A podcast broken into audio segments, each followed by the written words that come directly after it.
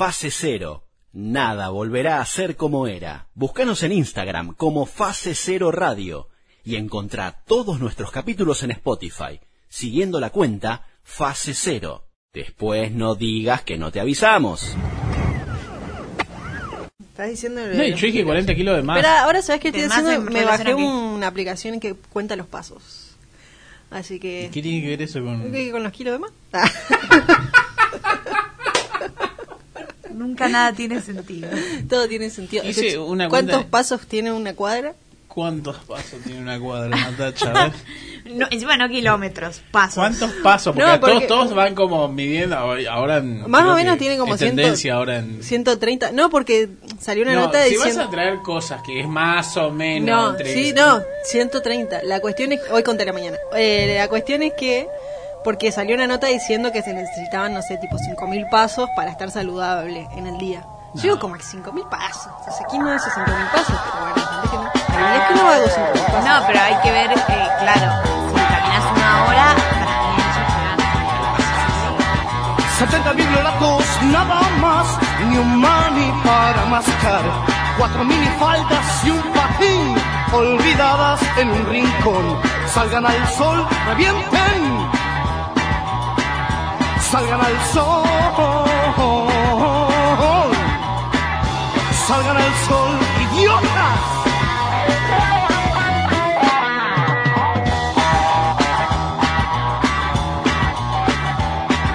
Setenta biblioratos, nada más, ni un mani para mascar.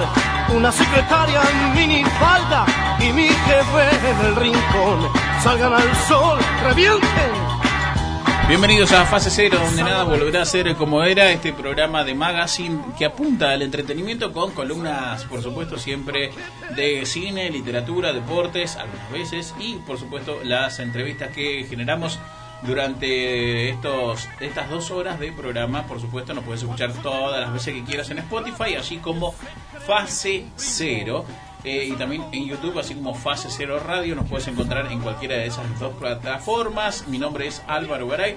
Estamos grabando desde Buenos Aires, Argentina, en los estudios Arnold 1987 y te pedimos que nos hagas el aguante y nosotros te vamos a hacer pasar un buen momento con música y risas y todas esas cositas que tienen los programas Buena Onda como nosotros. Ah, sí, Buena Onda. Eh, ¿Cuánta buena onda? ¿Cuánta buena onda? No lo sabremos. Eh, estamos, decíamos, desde Buenos Aires. Saludo a la gente que está en Córdoba, que está en Neuquén, Corrientes, Chaco, Formosa, eh, Luján también, porque no, provincia de Buenos Aires y tantos otros lugares. Hoy con la presencia de la señorita María Jiménez, ella licenciada y con, que tiene la- los rulos más lindos de, de esta banda. ¿Cómo le va, señorita María? Muchas gracias. Bien, ¿y vos? Bien, bien, bien, bien. Eh, digo bien, es la que más lindo tiene los rulos. Soy la única con rulos, ¿no vale? Yo tengo rulos. Eh, ¿Sí? qué guardias. Nah, Sí, Uh, se siempre picó. tengo... Se picó, se picó. Pero Yo vos, tengo pelo lacio para mí. pero vos te lo lavás. Ah, hay una. eh, bueno, claro. eh, hay un tema con el Ah, tema tiene pelo, pelo lacio y ondas. Que dicen, yo tengo ondas. Bueno, claro, sí, es verdad. Lo que Pero pasa- tiene onda eso. Pero yo Sí, no sé la diferencia, son chicas. rulos, Son ondas. Pueden ser rulos también. Claro. Muy bien, muy bien, Pueden perfecto, perfecto. ¿Cómo le va, señorita María Jiménez? ¿Qué trajo para hoy? Se te armó con el tema de rulos. Uh, se me complicó. Se te complicó mal. Me quisiste piropear y. No lo voy a hacer más. Yo no dije nada y ustedes empezaron a decir. Está bien, se metieron con rulos y yo saqué Se mis metieron rulos. conmigo, claro. No, no, no. Bueno, ¿qué trajo de libros?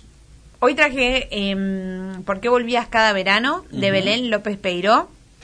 Eh, es del año 2018, lo sacó. Ahora está por sacar eh, uno nuevo que se llama Donde no hago pie. Y bueno, lo recomiendo mucho porque eh, volvías cada verano. Eh, el otro todavía no lo leí, pero pronto lo leeré. Es una historia en la que la autora narra eh, un abuso sexual que sufrió de parte de su tío desde sus 13 a sus 16 años y todo lo que pasó después de haberlo denunciado, contado de una manera muy interesante con diversos eh, narradores. Así que bueno, lo recomiendo y voy a hablar un poquito de ese libro en un ratito.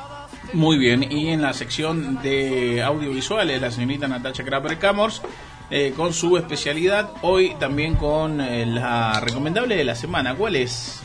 Bueno, hoy traje una sola recomendación porque tengo ganas de hablar mucho sobre esa recomendación. Ah, no, bueno, es una serie que se llama Master of Nuns, Nones, que sería más o menos como maestros de la nada. Eh, o maestros, sí, de, sí, de la nada. Y es una serie que tiene tres temporadas y que hace poquito eh, estrenó, hace un par de días estrenó la tercera temporada y que hace como un quiebre en esta temporada, por eso está bueno hablar un poco de las dos primeras y esta tercera. Pero bueno, es una comedia, básicamente, y muy entretenida y muy copada de Netflix, para verla en Netflix. Y Bien. nada más. Bien, perfecto. La acción de la semana, eh, ¿qué hicieron ustedes? Le doy tiempo para pensar. Yo salvé una plantita. Se le, eh, a alguien se le cayó una plantita en el patio del edificio y la recogí del piso y dije, eh, la voy a salvar. Y así se convirtió en una nueva maceta. Esa fue mi acción de la semana. No sé qué hicieron ustedes como para ganarse el cielo. ¿Para ganarse el cielo? Oh, no. Oh, no, ¿qué? Yo puse esa plantita en una maceta. También, bueno, pero fue mi intención de decir, che, quiero salvar esta planta, porque si no, nadie la iba a salvar. ¿Ustedes alguna acción? Uh, No sé, tan no. complicada, no van Yo al cielo. saqué muchas veces a hacer pis al perrito, No, eso- eso bueno. no- al ¿Por qué no perrito vale? que No, no, rescaté en diciembre y voy a seguir robando con eso hasta que por lo menos cumpla un año de No, ser la pero ya adoptante de mi perro. Caduca, caduca. Lo salvaste una semana, un mes, ya está, listo, ya. No, lo sigo salvando y le sigo Pasa- pagando todo. Pero es parte de tu responsabilidad, igual que Natacha, es como que diga, sí, yo salvé un perro hace cuatro años, se llama Pina. No lo salvé. Ella lo compró. Yo no lo compré, me lo regalaron. Sí, evidentemente la gente se está dando cuenta que las dos no van a ganarse el cielo de los reyes.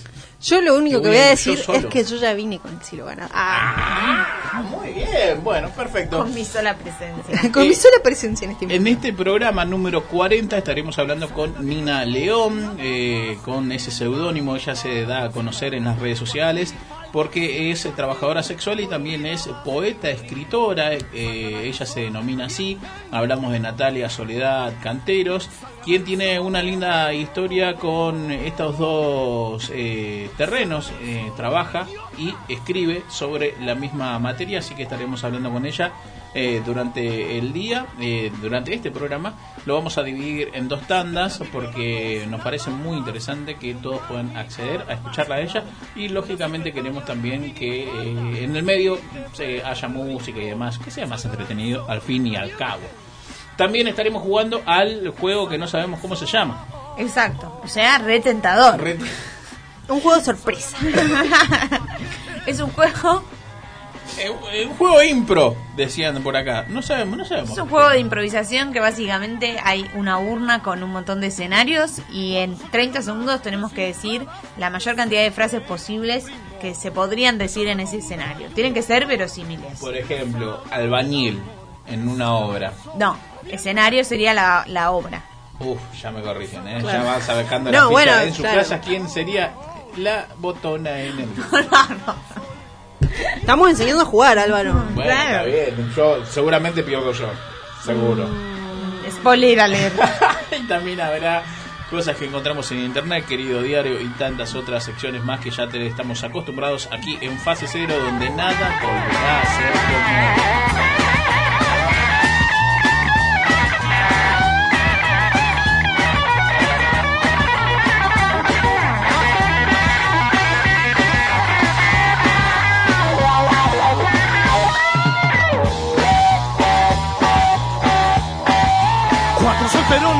desinfladas que se creen un primor.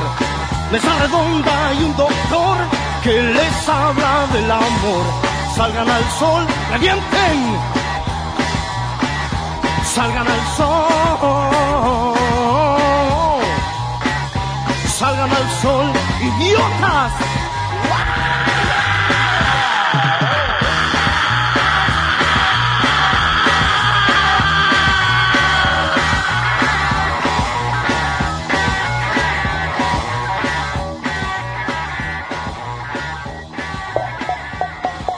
Fase cero. Nada, volverá a ser como era.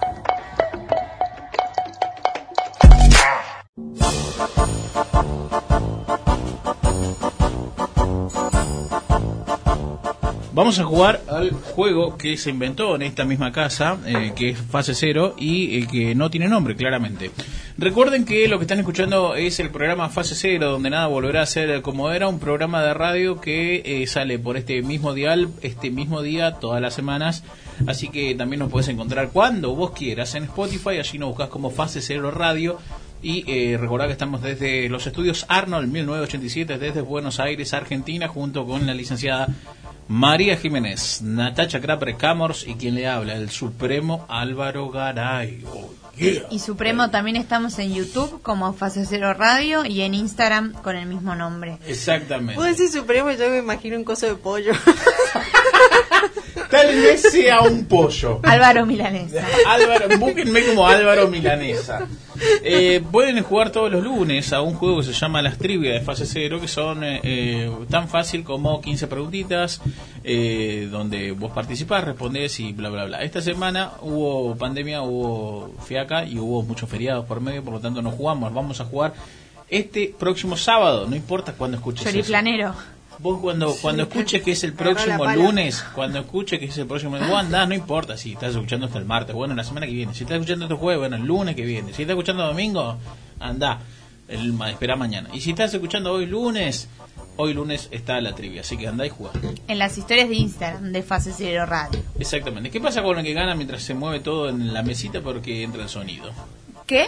¿Qué pasa con el que gana la trivia?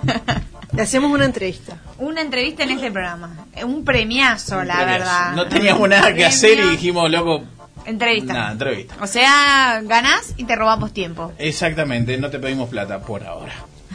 ¿Alguien va a explicar cómo es el juego? Eh, bueno, tenemos un, Una un urna coso, una urna. donde y- acá donde enterramos a mi papá, ponimos, pusimos la ceniza, después tiramos a mi papá en el inodoro y ahora está como el Es nicho. muy chiquito, tu papá era muy chiquito. Parece que tu papá era un enano. Bueno, la cuestión es que no creo. Pero ahora hay papeles adentro que dicen situaciones o escenarios. Y eh, lo que va a hacer Álvaro o yo o María es sacar un papelito, decir y decir la cantidad de frases que se podríamos, que nos podríamos imaginar en ese escenario. Y en 30 segundos, ¿no? En 30 segundos y bueno, y ahí los puntos. Digo cinco frases, cinco puntos y así. Eh, yo creo que esto es un ejercicio de improvisación y nos los estamos robando como un juego. Exactamente. Y- Pero ya pronto nos podremos abrir una, una, una- un curso, una escuela curso. de... De no si no sé hablar, si no sé hablar no me puedo abrir nada. Creo que nadie. Estamos todos ¿Quiénes juegan? ¿Quiénes juegan? Huracán Bebé, Álvaro Garay. Tortuga Ninja, Sí. Tortuga Ninja. llegan las tortugas ninjas. Y el amor. no. Y la pizza. Y la ¡El pizza. Y eh, Alex Mack como María Jiménez, que no es tan divertido mi nombre, pero sí lo es. Muy bien. La gente pregunta en vivo ¿Qué si nos mierda? estamos drogando. La respuesta es no, con chipá, que ahora encontramos un nuevo chipá. Sí, En ¿cuál boca. es el nombre? La chipa. Según Chipa. Natacha, ¿cómo se llama la chipa? Chipá en boca. ¿Cómo se llama según María? Eh, chipá en culito. No sé por qué en culito, pero. En palito. Porque el palito lo metes en el culito del chipá. Es María, un van a chip- pensar que estás penetrando una masa, María. No, vos vas, bueno, Están diciendo palabras que no. es un poco... me- me- la verdad me genera cosas este chipá. Así Sí, que para mí... a la gente de Neuquén, de Olivia, Córdoba, Bernardo Irigoyen, Ramos Mejía y toda la banda. Vamos, bueno, Vamos a jugar, a ver. el tiempo...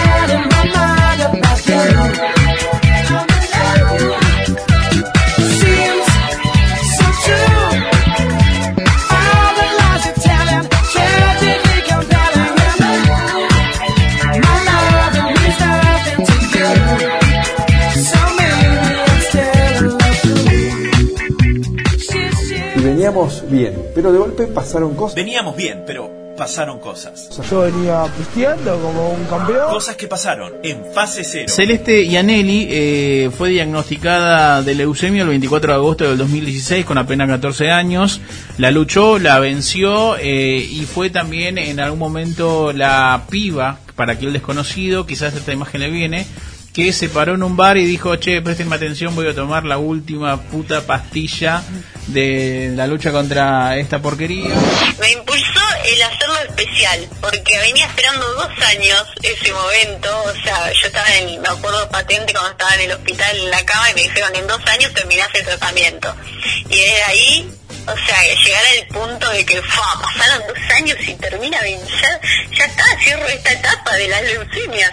Así que dije, no, esto tiene que ser eh, especial, muy grosso, y ahí, bueno, dije, bueno, me, paro acá y tomo mi última pastilla, estaba todo planeado y, lo hice, después subí el video y eso no me lo esperaba, lo- que se haga tan, tan viral, llegó a más de un millón y medio de personas, así que re contenta porque el mensaje llegó. ¿A quién escribías cuando te pusiste a escribir en servilleta? Eh, a mí, a mí del futuro me escribía, porque pensaba, esto me va a quedar de recuerdo cuando yo ya no venga a hacer la quimio, cuando no esté en el hospital, cuando vuelva a mi vida normal, entre comillas, eh, voy a leer esto. Y así lo tengo ahora acá en mi casa y, lo puedo leer tranquilamente. Eh, no, en realidad está en la segunda internación y viste que en el hospital uno se aburre mucho. Entonces le digo a mi mamá, eh, estoy aburrida. Y me dice, bueno, Celeste escribí, toma. Y me dio la servilleta y la lapicera que siempre llevo la lapicera en la cartera. Y nada, ahí empecé a escribir todo lo que me pasaba. No, es que en realidad está todo escrito en servilletas y después yo cuando me sentí mejor dije, bueno, a ver, vamos a armar algo con todo esto. Pero yo tengo siete meses de quimioterapia, de tratamiento escritos en servilletas, tipo del día uno al día que terminé. El día a día para mí ahora es totalmente diferente a lo que lo venía viviendo antes. A ver, tampoco había vivido mucho, ¿no? 14 años. Pero, pero sí, cambió un montón porque ya cualquier cosa que, que mínima que me pase y veo que mucha gente se queja de cosas que capaz yo, yo no, no le presto atención y, lo entiendo en las otras personas, pero por eso estoy acá mostrando y contando para mostrar que, que hay otras vidas, hay personas que la están pasando realmente mal y tenemos que valorar más la vida valorar más lo simple. Sí, yo siempre a los pacientes oncológicos les, les ha- hay mucha gente que se pone muy mal por el tema del pelo. eh, y nada, yo les digo, después crece, es algo temporal, es algo que, que a mí en lo personal tampoco me, me molesta mucho el haber estado pelada, es más, me compré pelucas y jamás la usé porque no me sentía bien, o sea, no era yo y dije, no, salgo pelada, y que me mire, que me mire, y no, bueno, no, no es mi idea agradarle a todo el mundo tampoco, así que, que no, el tema del pelo a mí no me afectó, pero sé que hay mucha gente que le, que le molesta y bueno, está bien, y la idea es transmitir eso, el pelo crece y nada, tampoco es algo tan importante. Eh, ¿La pandemia la sufriste o no? No, la pasé, pero allá arriba, posta. Yo siempre que lo digo nadie me cree, pero la pasé re lindo, más allá de, de obviamente toda la situación mundial y todo lo que pasó, y me tocó de cerca también, pero la pasé re lindo. Queremos también valorar lo que logramos. que logramos,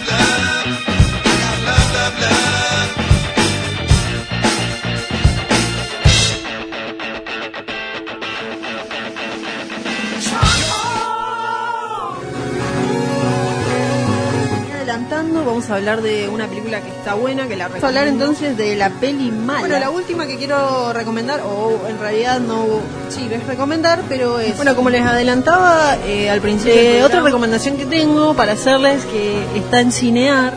Natacha Grabré Camors está en fase cero. Oh, fuck, fuck. What? What happened? Um, the condom broke. But you didn't finish, right? It's fine. Yeah, but there's those little guys that come out before the big party,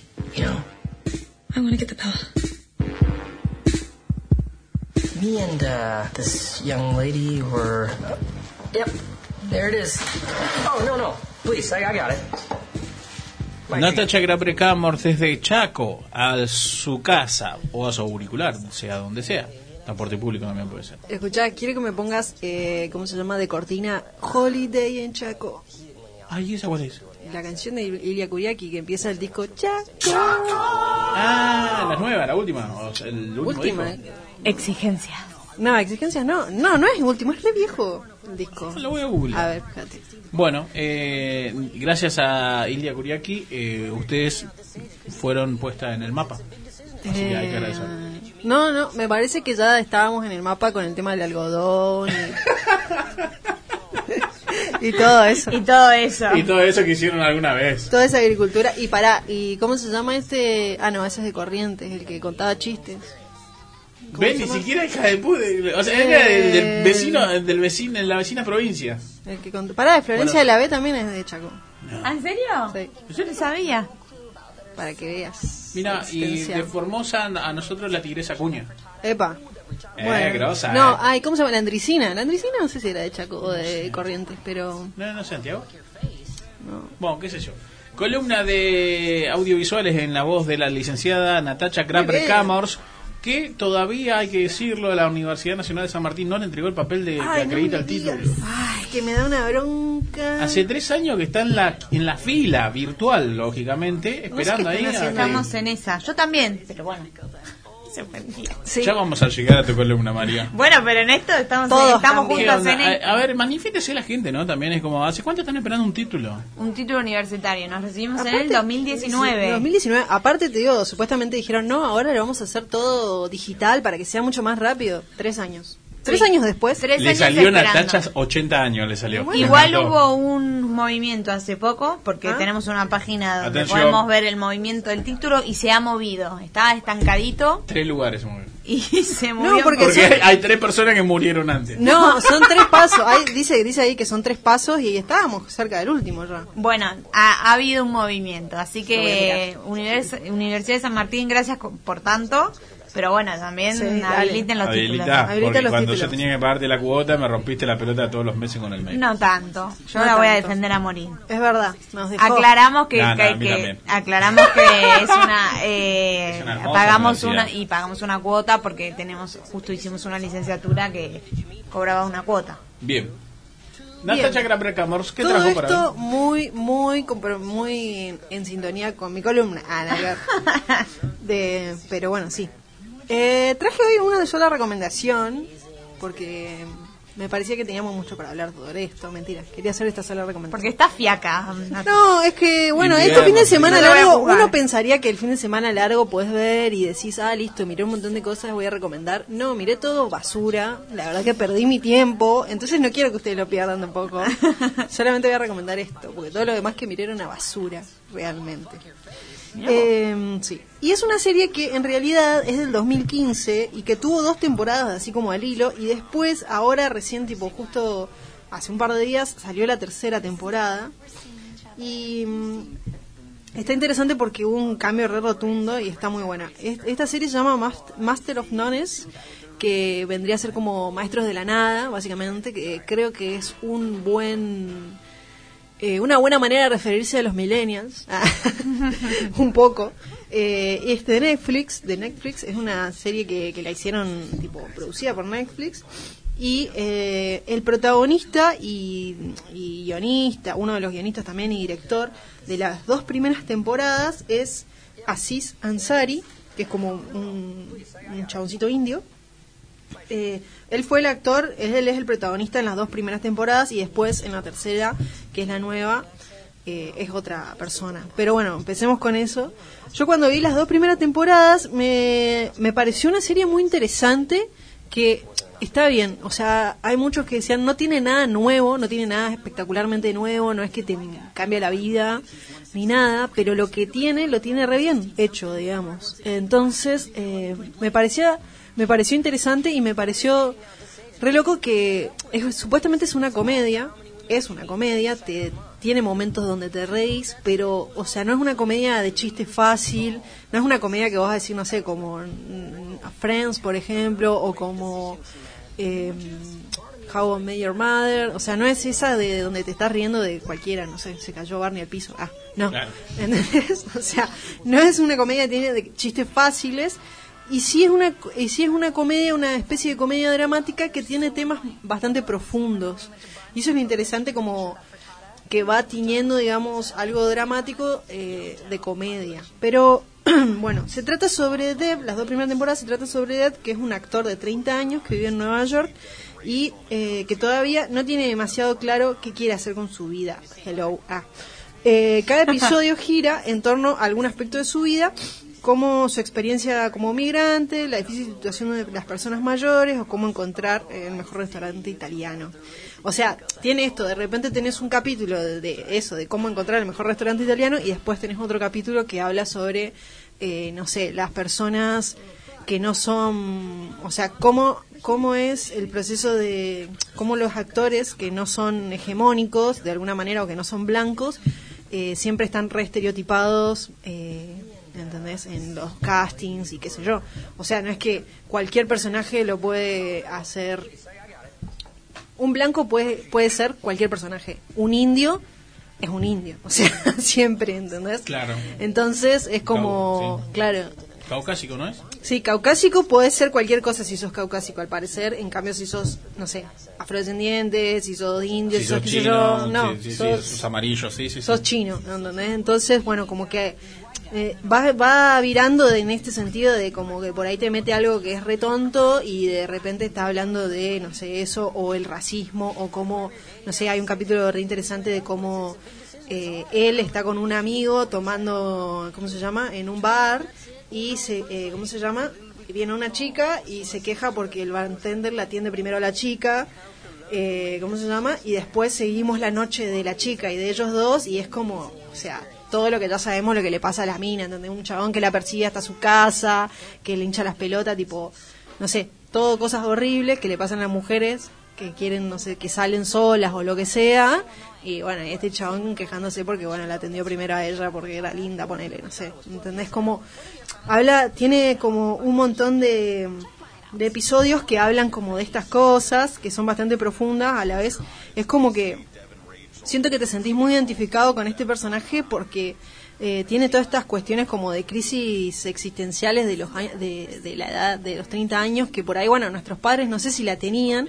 También habla un poco de eso de una crisis generacional que pareciera que que supuestamente nosotros tendríamos que haber eh, cambiado o tener otras eh, no sé expectativas o otras cuestiones como decir otras metas y qué sé yo, y al final siempre seguimos teniendo las mismas que tenían las generaciones anteriores. O sea, como que él de repente, ponele, tiene 30 años y su carrera no es la mejor o lo que él querría, su carrera no despegó, no, no está en una relación estable con nadie, no sabe si quiere tener hijos, eh, bueno, un montón de cuestiones que a la vez, no sé, me pareciera que podrían ser las que tenían las generaciones anteriores, a pesar de que se supone que somos más evolucionados nosotros o tenemos otras inquietudes. Entonces es como muy interesante eh, cómo va desarrollando todos estos problemas existenciales que tiene él y lo va mezclando con, eh, ¿cómo se llama? Con, un montón- con comedia. Eh, y siempre como que te deja pensando algo, digamos. Es como un guion que está, la verdad está muy bueno, está muy bien están muy bien armados, tienen buen ritmo, siempre te deja pensando algo como, ah, bueno, mira esto, qué sé yo, la relación con los padres también habla en un momento, eh, y todas estas cuestiones. Entonces me, me pareció interesante esto y también lo, lo loco es que después de estas dos temporadas, eh, es una, bueno, una comedia que a pesar de que este chabón que es eh, indio, que nunca se ve tampoco, o muy pocas veces se ve un indio como protagonista, ¿no? De, de una serie encima americana, a menos de que sea, no sé, un algo de indios. Ah, tipo, no sé, una película como Smuggled Millionaire, ponele, o cosas Claro, así. o sea, un indio no, no- que su tema no sea soy indio. Claro, sí. Es como un gordo que su tema no sea ser gordo. Exacto. Nunca Claro. hay, ¿entendés? Bueno. Como Rey Blanco, el tigre, el tigre blanco. Tigre blanco. Bueno, nada, la cuestión es que, eh, ¿cómo se llama? Este chabón hace dos temporadas eh, de la serie y después eh, se para la serie porque, ¿qué pasa? Este chabón, Aziz, eh, tiene una acusación de conducta sexual inapropiada. eh, como que en el momento que estalló todo lo del Me Too, que fue hace como dos, en el 2018 más o menos, al chabón una mina lo acusa de que tuvo con una conducta así sexual inapropiada y que nada, se aprovechó de como, o sea, no es que hubo abuso porque él no abusó, pero, o sea, pero sí como que hubo momentos muy tensos, la mina le dijo que no, él siguió insistiendo y aparte él tenía una posición de poder con respecto a esa chica. Bueno, entonces todo como un drama ahí y se paró la serie un tiempo. Y bueno, ahora, después de todo este tiempo, porque digo, esto fue, no sé, en el 2018, habrá sido 17, 18, eh, 2021, vuelve con una tercera temporada eh, súper diferente, pero no por eso eh, menos interesante y para verla y llamativa. Es un- eh, se sigue llamando Master of Nones, pero eh, ahora se llama, eh, ay, no me acuerdo acá, record, eh, Momentos de Amor, Momentos, Moments of Love. Y en vez de ser él el protagonista, o sea, como que el chabón dijeron, los chabones dijeron, bueno, ¿qué vamos a hacer? ¿Cómo seguimos con esto? Entonces lo sacaron de foco a él y él quedó como, ¿cómo se llama? Como director nada más. Aparece en algunos momentos muy cortitos, pero él queda como director y queda como protagonista una eh, amiga de él que estaba en la serie, que era una amiga de él, que también es eh, escritora, era escritora de eh, uno de los guio- de guionistas, digamos, de la serie y, ella guionó esta tercera parte y la actuó como actriz principal. Y es una, eh, acá, ahora, en esta tercera temporada, eh, ella es la protagonista y muestran la historia como, si se quiere, no, no sé si es de amor, pero sí el momento, eh, un momento Sí, bueno, historia de amor, ponele. eh, de esta chica con su pareja, eh, son dos lesbianas afroamericanas y que, bueno, nada, comienza con como el idilio, qué sé yo, en realidad ellas ya están en parejas cuando empiezan esto, cuando empieza la serie, están viviendo juntas, qué sé yo, y bueno, una de las chicas quiere tener un bebé, ella le dice que bueno, que sí, que qué sé yo, y bueno, te empieza a reflejar un montón de momentos que para mí atraviesa a cualquier pareja, me parece, eh, de esa edad, porque nada, el momento de imagínate tenés treinta y pico y decir, bueno, vamos a tener un hijo ahora, no, viste que hay mucho tema con las mujeres, bueno, del reloj biológico y qué sé yo, y no, o sea, obviamente que eso atraviesa cualquier pareja, bueno, no sé si una pareja de, de dos varones, pero eh, en, en ese sentido me parece que que cualquiera se podría sentir identificado. Bueno, la chica eh, buscan un donante, la chica, qué sé yo, se queda embarazada y después pierde el bebé, qué sé yo.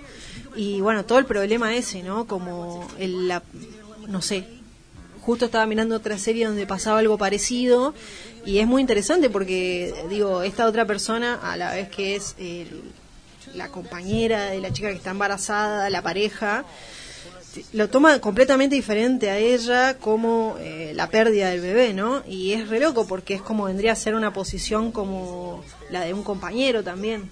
Digo, en ese sentido, muy interesante. Y ahora, a pesar de que en las dos primeras temporadas era mucho más comedia, acá se pone como un montón más nostálgico e introspectiva la serie. Tiene muchísimos planos largos, muchísimos momentos donde son las actrices las que llenan el momen- las que llenan el, el plano y las que llenan de contenido todo eso, ¿no? Eh, y es muy interesante cómo va pasando desde eh, este, estos momentos donde tienen como el momento más álgido, digamos, la pareja, a después una ruptura y después todo lo que eso conlleva, ¿no? Un divorcio, eh, esta, esta persona como diciendo, bueno, que que eh, mi carrera más o menos va bien, pero qué sé yo, lo que es perder a alguien. Después esta, esta piba quiere volver a, a tener, ¿cómo se llama? quiere volver a quedar embarazada y cómo, no sé, algunas, eh, eh, ¿cómo se llama? Como algunos seguros sociales allá no cubren, eh, sí cubren la fertilización in vitro, pero no cubren la fertilización in vitro si vos sos gay. ¿Entendés? Por ejemplo, porque, bueno, sí, porque te dicen, no, vos tenés que haber intentado con tu pareja durante seis meses y no haber podido quedar embarazada. Y es como, bueno, pero eh, no voy a quedar, o sea, ¿qué? Cualquiera, porque eso es una regla, ¿entendés? O un montón de cuestiones así como que sigue tocando todos estos temas que son como el racismo, eh, la clase media, el aburguesamiento de la clase obrera eh, y un montón de cuestiones muy muy muy significativas pero de una manera más introspectiva es como que en las dos primeras temporadas eran los primeros pasos de los protagonistas dentro de la adultez y acá ya están metidos completamente y todo lo que esto significa no la melancolía la la introspección y todo lo demás es realmente una tercera temporada que muestra como un crecimiento y una maduración de la serie. La verdad me parece que está muy buena, es muy interesante.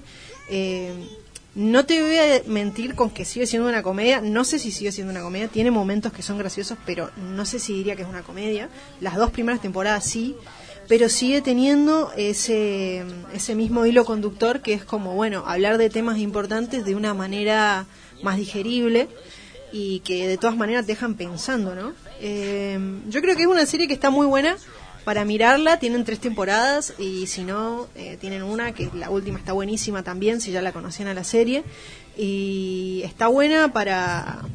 La verdad que sí, de todo esta, este fin de semana extra largo es lo que rescato esta serie. Bueno, no es, que no es poco. no es poco, no es poco. La verdad que es una serie interesante y, y se ve que tiene una voz propia este chabón Asís y también la, la, la guionista. Eh, así que nada, se los re recomiendo. Master of Nones está en Netflix y mm, una serie para verse reflejada a los millennials y al charlar un poco más con uno mismo de todo lo que nos atraviesa y nos sigue quemando la cabeza, más ahora en pandemia, supongo yo.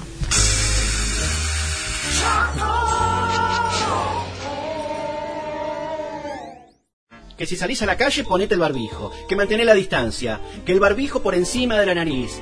Que sí a las reuniones. Que no a las reuniones. Ponete alcohol. Que subite el barbijo. Y así todos los putos días. ¿Cuándo mierda se termina esta porquería? Fase cero. Nada volverá a ser como era. De su madre, esta pandemia del que no me deja salir con mi novia, no puedo hacer un carajo, no puedo poner en pie, salir con mis amigos. Nos metemos en la entrevista de El Día. Ella eh, responde al nombre de Natalia Soledad de Canteros, pero eh, hoy queremos entrevistar también a Nina León. Ella es eh, trabajadora sexual, es poeta, eh, escribe, hace talleres, hace un montón de obras literarias y por supuesto también eh, tiene un perfil en Instagram a quien desde ya invitamos a que se, se metan a ver quién es. Es Nina León Feminista y también eh, tiene do- el otro perfil que es Lila León, eh, así que pueden ir por Nina eso. León, escritora. Exactamente, los dos perfiles tranquilamente. Ahora ah, estaremos, ella estará explicando qué es uno y qué es otro, quizás quedó, quizás no. Eh, Nina, te saluda Álvaro, Natacha, María, esto es Fase Cero, ¿cómo estás? ¿Qué tal? Muy buenas tardes al estrés. ¿Cuál es la diferencia del perfil? Porque uno se encuentra con dos, ¿no? Con dos tipos de, de perfiles, eh, es la misma persona. Eh, la única diferencia es la cantidad de seguidores y el tiempo que hace que está uno y el otro. Y en realidad eh, el de Nina León Escritora fue el quinto perfil, eh, el quinto y último que me hice hasta ahora eh, y me sirve más que nada de backup porque ya me han bloqueado tres cuentas anteriormente por denuncias, censuras eh, que se van dando cuando, bueno, voy subiendo cosas relacionadas al trabajo sexual. Y el de Nina León Feminista fue el cuarto que quedó vivo por ahora. Así que, bueno, nada, para, mm, para evitar perder a, a esa cantidad de gente que por ahí me va siguiendo, voy ensamblando amb- ambos perfiles y les voy haciendo saber que, que existe también el de Nina León Escritora para que lo sigan en caso de que me lleguen a cerrar la cuenta en algún momento, eh, la que más uso, que es la de Nina León Feminista. En realidad ahora ya tengo por costumbre que cuando subo algo a una, ya la replico directamente en la otra, entonces como que va, hay gente que me va siguiendo en uno y no en el otro, y bueno, eh, ya lo voy usando así. Nina, pero te- me quedo en esto, ¿no? Eh, ¿Te, bloquearon, te denunciaron, tipo yo te denuncio la cuenta o eh, es por algoritmo que te fue te fue ocultando? Quizás, no sé, digo, la palabra puta, la palabra negro, la palabra eh, muchas otras homofóbicas que se pueden aparecer como etiqueta, eso quizás también hace que el algoritmo, pero no, dudo de eso, aunque también hay un gran... eh, se inclina mucho las redes sociales por ahí. Eh, ¿por, qué, ¿Por qué sucedió, crees? Fuera por una cuestión de algoritmo ya tendría cerradas las dos cuentas porque casi que todos los días subo algo con la palabra puta. De hecho, Claro. hay un, hash- un hashtag, hay, es tan compleja esa palabra para mencionarla, que siempre utilizo después de escribir, que es el de puta poeta. Y si fuera por eso ya me lo hubieran bloqueado hace tiempo, digamos. Eh, tiene que ver más con denuncias que se van dando. De hecho, una de las cuentas recuerdo que me la había hecho y había ido a un, al último encuentro nacional de mujeres, eh, uno que se había dado en el sur, y, y en cuanto subí cosas que tenían que ver con el trabajo sexual, con Amar, que estaba comentando un poco qué era lo que estábamos por hacer en nuestros talleres y demás, cosas que ni siquiera tenían que ver con, no sé, alguna foto con carga erótica o algo que, que digas, bueno, mirá, subiste algo desnuda, entonces era lógico que te lo iban a cerrar. Y, y me lo cerraron. Entonces, bueno, eh, ya ahí nos dábamos cuenta de que era una, una persecución total de, de no querer eh, posibilitar que nos visibilicemos, más que nada. Este, Nina, quiero arrancar por eh, primero eh, meterme en lo que es la, la escritora, la poeta, eh, esta, esta figura que comenzó quizás con el periodismo deportivo, que tuvo su formación también en la carrera como psicología, eh, y te fuiste metiendo, de repente no pudiste soltar la escritura, que recién eh, el inicio de la charla fue estaba escribiendo. Eh, entonces quiero encontrarme con esa, con ese, con esos talleres de poesía, de talleres de erótico que das. Eh, es tu cable a tierra, es lo que lo que te contiene, es Nina León poeta, es una puta poeta, ¿qué es eso? Sí, en realidad la escritura yo la empecé a, a, eh, a modo de catarsis, porque mi mamá en ese momento no podía pagarme la psicóloga, la empecé a, a- a- ejercer, por así decirlo, desde muy chiquitita, desde los ocho por lo menos, que recibí mi primer diario íntimo como regalo en un cumpleaños y a partir de ahí dije, wow, ¿qué es este mundo de escribir? Y bueno, me di cuenta que eran mil mundos, infinitos mundos, tanto me quisiera imaginar. Y mm, de ahí en más, eh, en la adolescencia, bueno, dejé un tiempo después de la adolescencia, me volví a conectar muy fuerte y me di cuenta que otra vez se generaba como ese lazo de, de, de posibilitarme un espacio de catarsis muy importante para mi ser. Y después en la adultez me volvió a pasar lo mismo, pero con la diferencia de que ahí dije, che, no, bueno, me tengo que ir a formar, eh, por lo menos tengo que entrar a algún taller a, a ver qué onda, eh, a ver por dónde arranco, no tenía ni la más pálida idea, solo sí sabía que que me gustaba mucho la idea de, de que sea un espacio lúdico y no tan eh, académico desde lo aburrido que suele ser lo académico. Y, mm, y bueno, me encontré con un espacio que, que, que si bien tenía su parte académica, eh, sobre todo era muy lúdico, como lo es el cuaderno azul. Y, mm, y bueno, nada, y ahí empecé como a tomarme en serio no solo lo que le generaba a mi cuerpo, a mi mente, a mi alma la escritura, que era básicamente eh, una sensación de liviandad absoluta, por más que lo que sacara fuera, no sé, de, de terror o, o lo que sea, o incomodara mucho. Y, y bueno, y después llegó el momento también de empezar a pensar, che, ¿qué, qué, qué onda si si recopilo material que, que tenía, digamos, y, mm, y se gesta un libro. Eso obviamente que se fue dando mucho más adelante, eh, ya cuando también había comenzado a ejercer el trabajo sexual y cuando mi escritura pasó a tener también mucha carga erótica eh, desde un lugar más que yo lo podía hacer más naturalmente, porque al principio me daba cuenta que había mucha carga erótica, pero que terminaba siendo tibia total al momento de escribir, porque me daba pudor determinada situación o porque me daba pudor escribir determinadas palabras o cosas que, que iban por ese lado hasta que dije, no, bueno, pará. Eh, nada, eh, la- como que el trabajo sexual me, me, me ayudó a canalizar mucho más la parte erótica de la escritura erótica y me sirvió mucho porque fue mm, determinante también cómo mis vísceras iban saliendo eh, y que no me pasaba antes.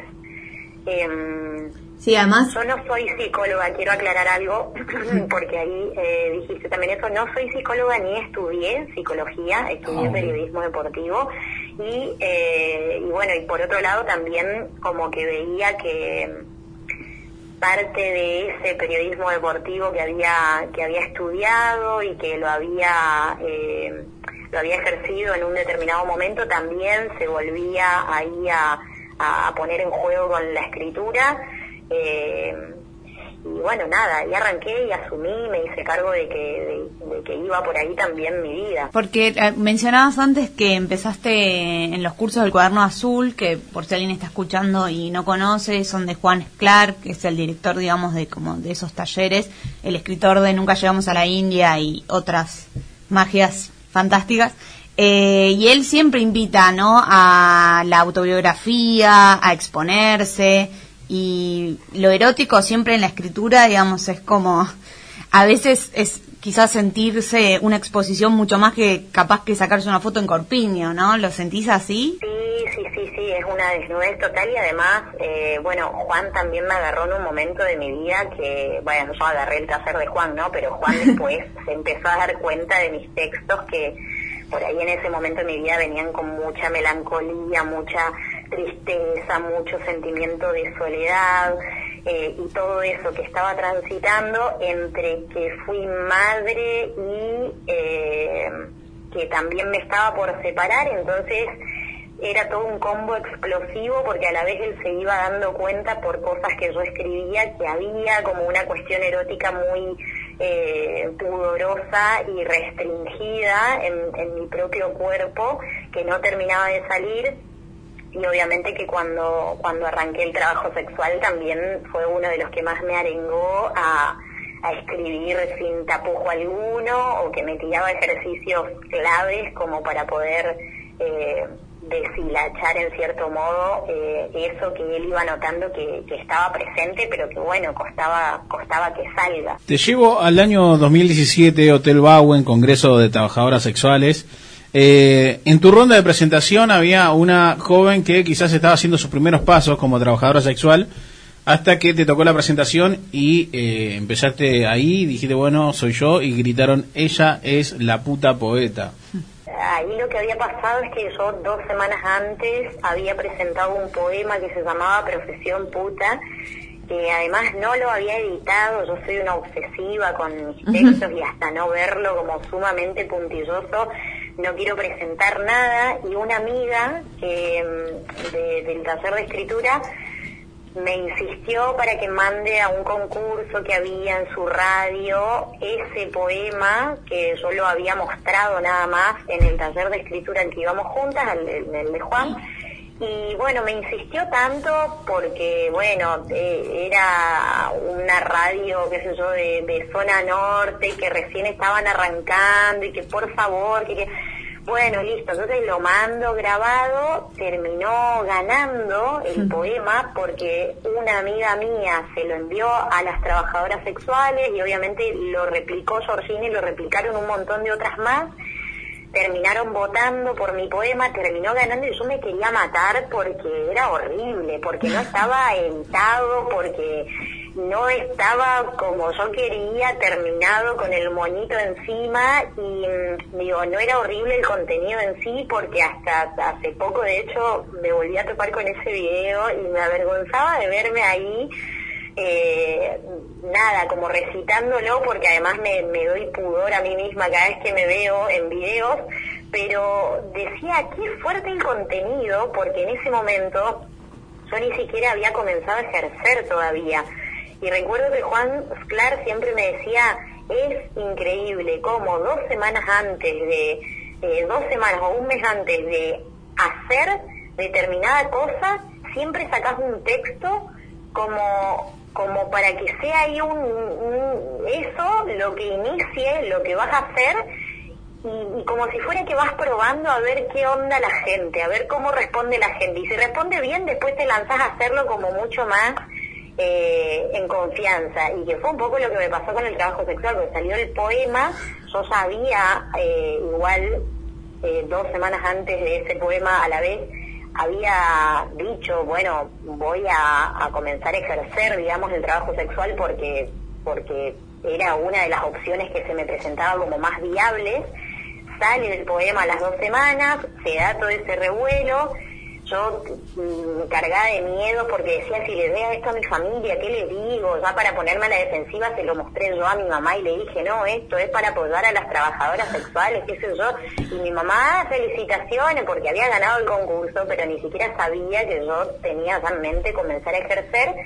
Y después, dos semanas después, es que me topo con las chicas en el Bowen, eh, en el Congreso, y bueno, ahí cuando me presenté, eh, yo les dije, bueno, yo todavía no comencé a ejercer, soy potencialmente púcar, y es como todavía no, no arranqué, no tuve mi primer cliente, sí comencé a, a promocionarme en determinadas páginas, pero quería que pase primero este congreso para hacerlo más segura, para tener más información y que, qué sé yo, sentirme más contenida.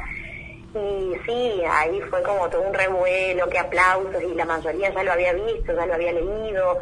Eh, nada, fue como todo muy gracioso, eh, porque claro, yo me mandó al frente ahí y yo era súper tímida, no, nada, como que, no, no sé, no me llevaba bien con los aplausos. Ahora estoy como un poquito más curtida, pero en ese momento era un montón de presión. Pero bueno, ahí comenzó la historieta. Hasta aquí vamos a dejar la primera parte de la entrevista con Nina León. Ella es poeta y trabajadora sexual. Enseguida volvemos. Sometimes I feel like I don't have a partner. Sometimes I feel like my only friend is the city I live in, the city of angel. Lonely as I am, together we cry.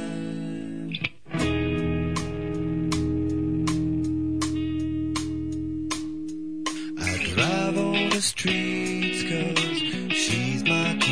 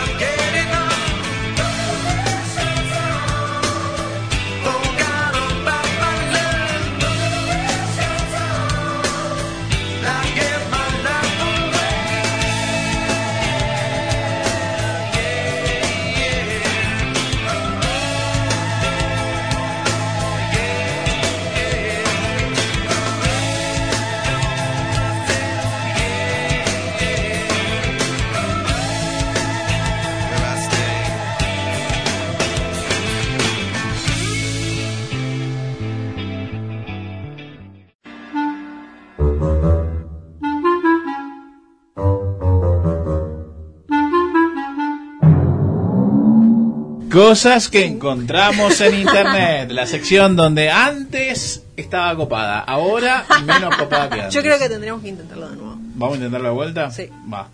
Cosas que encontramos en internet. Muy bien, la señorita Natacha Clapper Camors que corrió del Chaco porque le hicieron un allanamiento en el hogar y ahora se llama Natacha. María Jiménez, quien fue adoptada en Bahía Blanca, pero se dieron cuenta que era un gasto. Entonces vino a Capital. Y Álvaro, la salvación. ¿De quién? No lo creo. Habría que preguntárselo. a su Álvaro mamá. Clorindo, caray.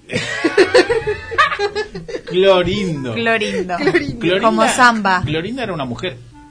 ¿Ah, sí? Sí. Doña Clorinda. Doña Clorinda. No. No, nos estás mintiendo en serio, No, porque no no, quiero- no, leemos chicos, la- ningún libro. o Lo sea. quiero culturizar y ustedes como que no, no, no se dejan. ¿Qué pasaba tampoco. ahí en Clorinda? ¿Cómo, ¿Por qué era el nombre ese? Eh, ¿Qué cuenta hacía la historia Clorinda? antes que sea Argentina, dicen que era Paraguay. Ah, sí. En la guerra de Claro. la Triple Alianza, Gildo Infran, que es el gobernador, Claro. Quizá era gobernador en ese momento. llamó a la cámpora claro. Y dijo, chicos. y desalojaron a todos los guaraníes. Claro. Y Por ahí. lo tanto, eh, se convirtió en Argentina peronista. Y nos quedamos con. Eh, famoso. Todavía no sabemos qué hizo Doña Clorinda en el medio. o sea, Pero no, ay, pero ¿ves que no te querés culturizar? No. Así estás, joven e influencer, influenciado por el resto. Bueno, vamos a jugar a, a cosas que encontramos en internet. Eh, la sección Yo que no sabía más que era un programa- No, yo tampoco.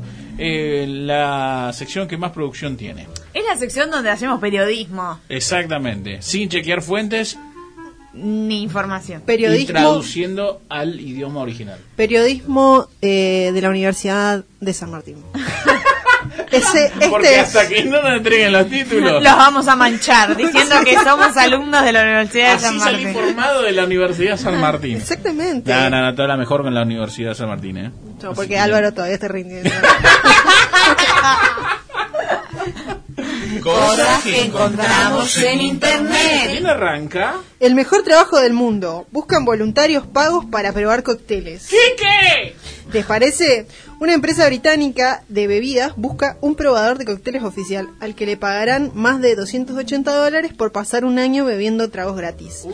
¿Por mes? No sé. El Liquor Bar, una empresa que ofrece bares de tragos móviles para eventos, anunció que está buscando un probador de cócteles oficial para pasar un año probando nuevas bebidas alcohólicas y dando reseñas. El candidato seleccionado se le pagará 283 dólares y recibirá un suministro anual de cócteles gratuitos entregados en su puerta.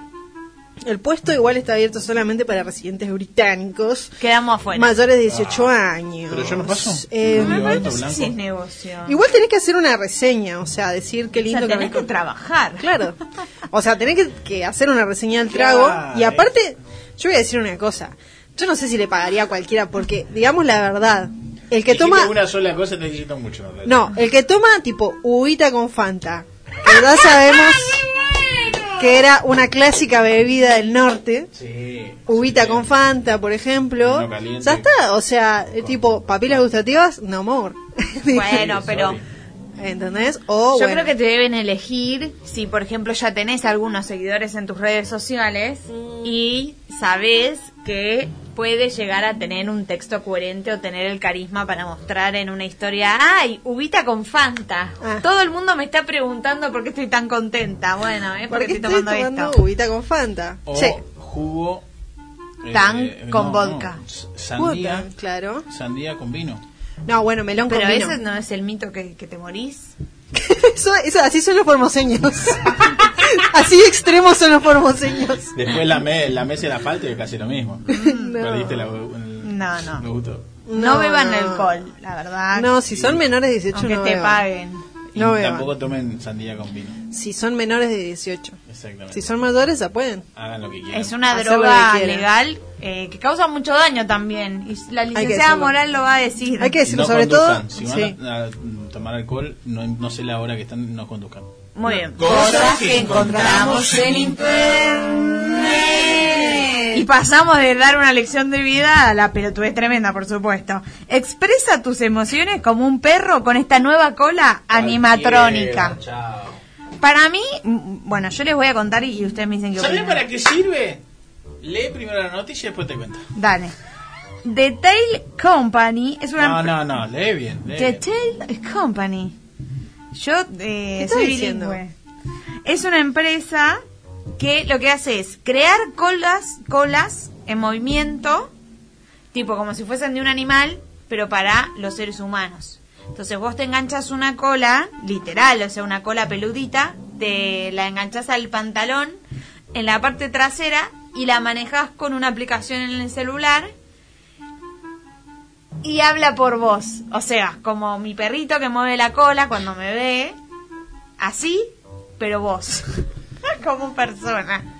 Y así expresas tus emociones. Y hay gente que la compra, eso es lo mejor de todo. Está controlada por Bluetooth, es una tecnología de última generación.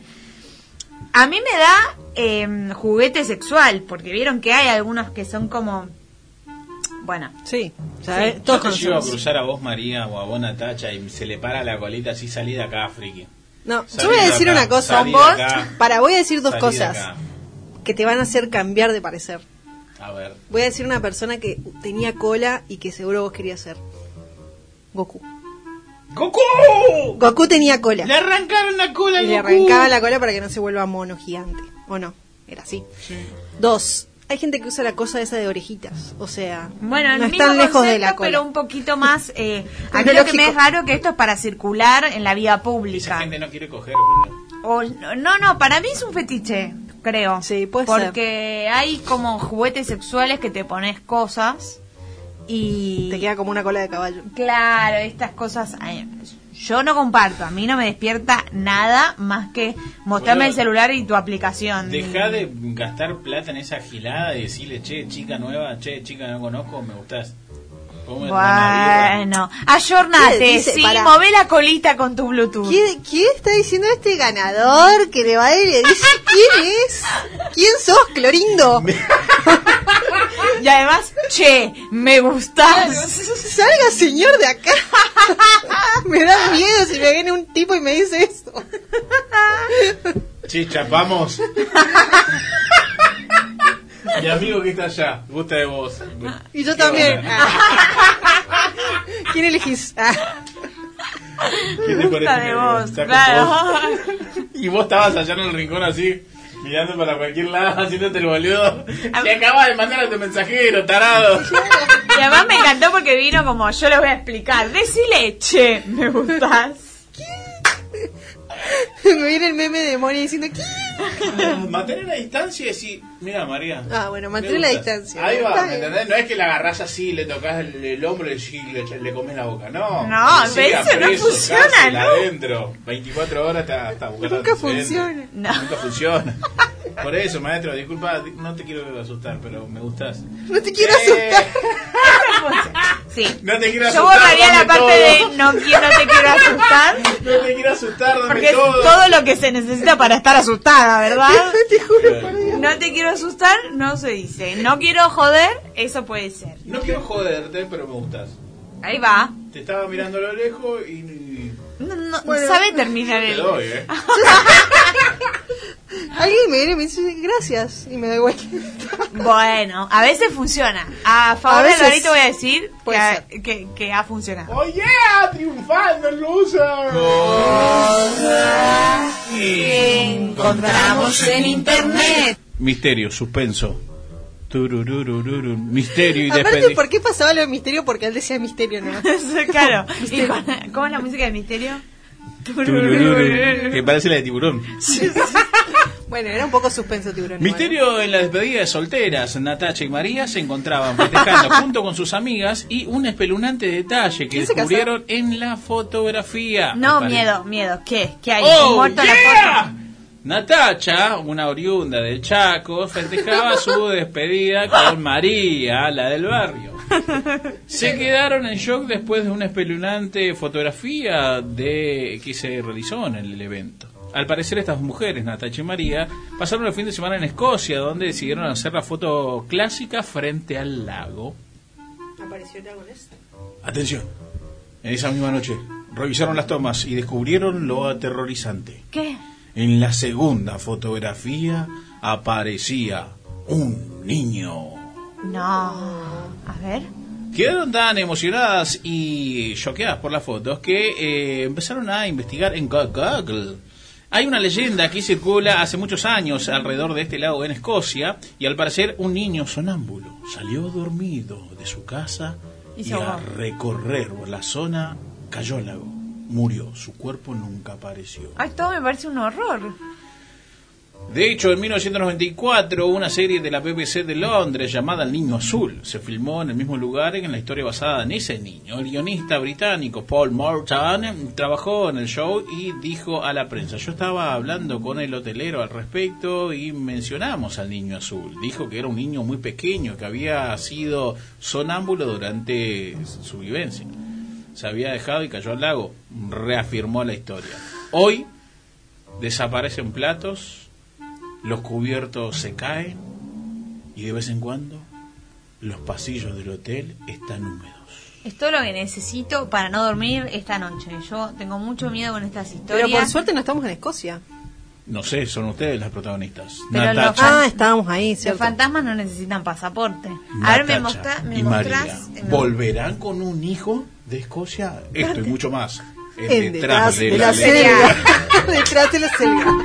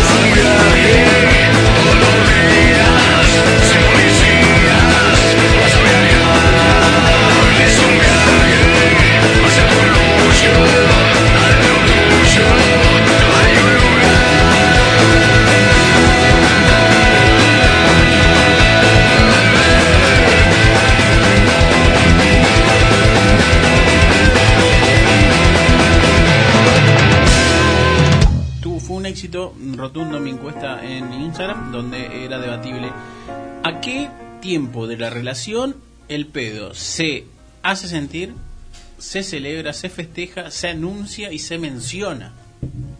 Con tu pareja. O Sí, sea, ¿qué tiempo de la relación de pareja? Sí, sí, sí. Eh, para mí es un depende. No es tiempo, no es cantidad de tiempo que estás con el otro. Es, es a ¿Cómo que no? No terminé mi, mi- Perdón, perdón, perdón. mi tiene ensayo. razón, tiene razón. Lo que pasa es que hay mucho, mucho para decir. Si es accidente, si es accidente, desde el minuto No. cero, bueno, se me cayó un pedo, bueno, No, y no me tapé la boquita. No Ahora, existe- si es adrede que eh, eh, tuerzo el culo para, mm, que- como hacía mi hermano, que me dejaba el pedo en el cuarto y me decía, fumátelo, y se iba corriendo, eso es agresivo. Yo voy a decir que los pedos están formando parte de un tema recurrente en el programa. Sí, no es, no es el Pero nivel igual no que esperan nuestros oyentes. Igual el pedo es como. eh, no existe el accidente pedo. Sí, como tenés que que, no. estar muy mal estomacalmente. Y bueno. tenés que, no sé, no tenés que, tenés que tener un problema serio de no, No, cuidar los tenés que comer verdura. Sí, o que tenés ver? que hacer un movimiento, Tiene mucho que una ver. posición media extraña. Yo tomo Fernet con coca y. y no y, y- y como verdura. No, no, no, no, No, ¿No qué? No tiene fundamento, no tiene gollete, diría mi mamá. Bueno, tendría que venir un gastroenterólogo. Pero No. es, los cuerpos son diferentes y la, com- la comida Igual nos no cae. responde la consigna. Pará, pero principal. en, Uno, ¿cómo se llama? Eh, yo cuando eh, practicaba judo, que fueron como dos meses, ah, eh, Dos había- veces tirando pedos. Sí, había mucha gente que se tiraba pedos, boludo. O sea, porque estaban haciendo cosas Claro, raras. en yoga también. Esfuerzos. ¿Perdón? Esfuerzos raros. ¿Alguien paga yoga para ir a tirarse pedos? Pero no es ¿Esa una para ir a tirarse pedos, es un accidente que puede pasar. Puede suceder. ¿Pero qué pasa si yo escucho un pedo en yoga? Digo, Nada, No nada, porque 10. no sos un botón, claro. Se tiene un pedo y señalo, dejá vivir a la gente. Ay, boludo, pero me, me voy a la Dejá, verga. dejá que su culo se exprese. ¿Qué? ¿Qué? ¿Fuiste vos? Le digo. Ay, pobre Kiki. Pobre. No, en Dale- serio, posta. vas dale a- vos vas a- vacaciones. ¿Vos vas a yoga y escuchas pedo? Yo no voy a yoga puntualmente, yo voy a pilates, por ejemplo. Y ahí Todavía no escuché es un lo pedo. mismo, María. Bueno, no, no es lo Es mismo. una, una, una- una mesa con cosito y el otro en el piso. Bueno, sí, muy técnica tu. Bueno, sos periodista deportivo. Bueno, Sí, cada día menos. Em, nunca en este programa. Eh, nunca me pasó de escuchar un pedo en Pilates. Si me pasara, nada, bueno, pobre. Ojalá no venga con olor porque eso trae consecuencias directas. Pero si es un ruido, ¿qué me importa? Secuencia, ¿El gol gritado me molesta más que un ruido de pedo sin querer? Por ejemplo, si me si nos ponemos en ruidos molestos. vestuario, hombres, previa, partido. Van llegando los muchachos, los chistes no bajan de eh, pito, culo, caca, mujer. Y Mujer. se anuncia Sí, sí, en ese orden. ¿Qué es eso? Pito, culo, caca, mujer. guampa. Por, por suerte, Álvaro después viene este programa como para contrarrestar esa crianza. Y ahí eh, es como anunciado. Es como, viene, viene, viene, viene, viene, viene, va bajando, va bajando. Ahí va, para vos, Quique. O sea, eso sí se puede. Ahora, en una pareja en la que quizás alguien tiene un Yo accidente, estoy contando una, una, una escena. hay una masculinidad muy frágil que deberías revisar. Mi abuelo, Y sordo, tus amigos. le Y decíamos, tus amigos también. eh, Quique abuelo, inclusive. eh, abuelo Garay, te estás tirando pedo. Si yo no escucho, Esto ya lo contó. O me lo contaste a mí. Ay, que ya no sé. Pero se sienten, o sea que tu abuelo era lo- solo, solo pero mi sonido. abuelo decía que no, no si había... yo no escucho, Yo no lo escucho. banco igual, porque me lo imagino, no lo conocemos al abuelo Garay, que supongo que estará en el cielo, pero me lo imagino con tu Teniendo misma hijos. cara, teniendo hijos. Me lo imagino con tu misma cara de, no sé, ni idea. Qué grande mi abuelo Garay. ¿Quién te hacía la gran tirarme el dedo? No. Yo no Dale, quiero- boluda.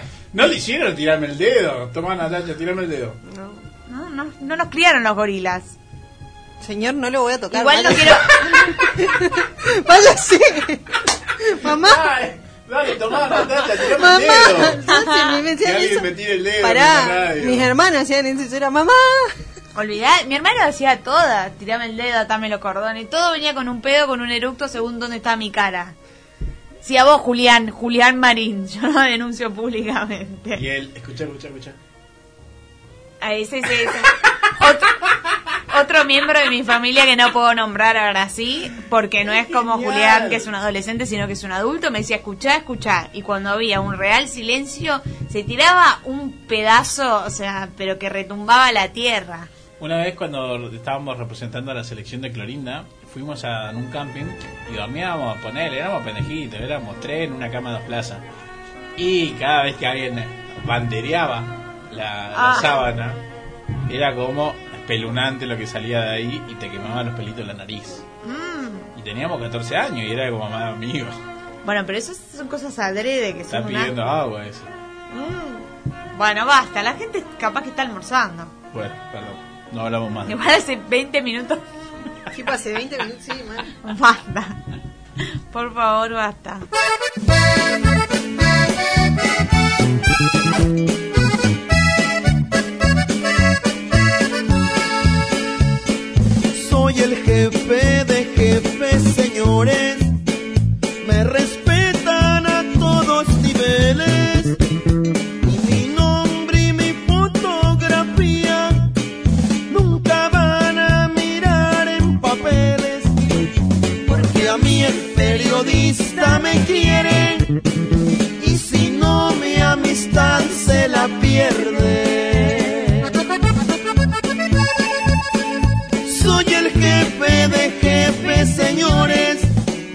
y decirlo no es por presunción. Muchos grandes me piden favores, porque saben que soy el mejor. Han buscado la sombra del árbol, para que no les dé duro el sol.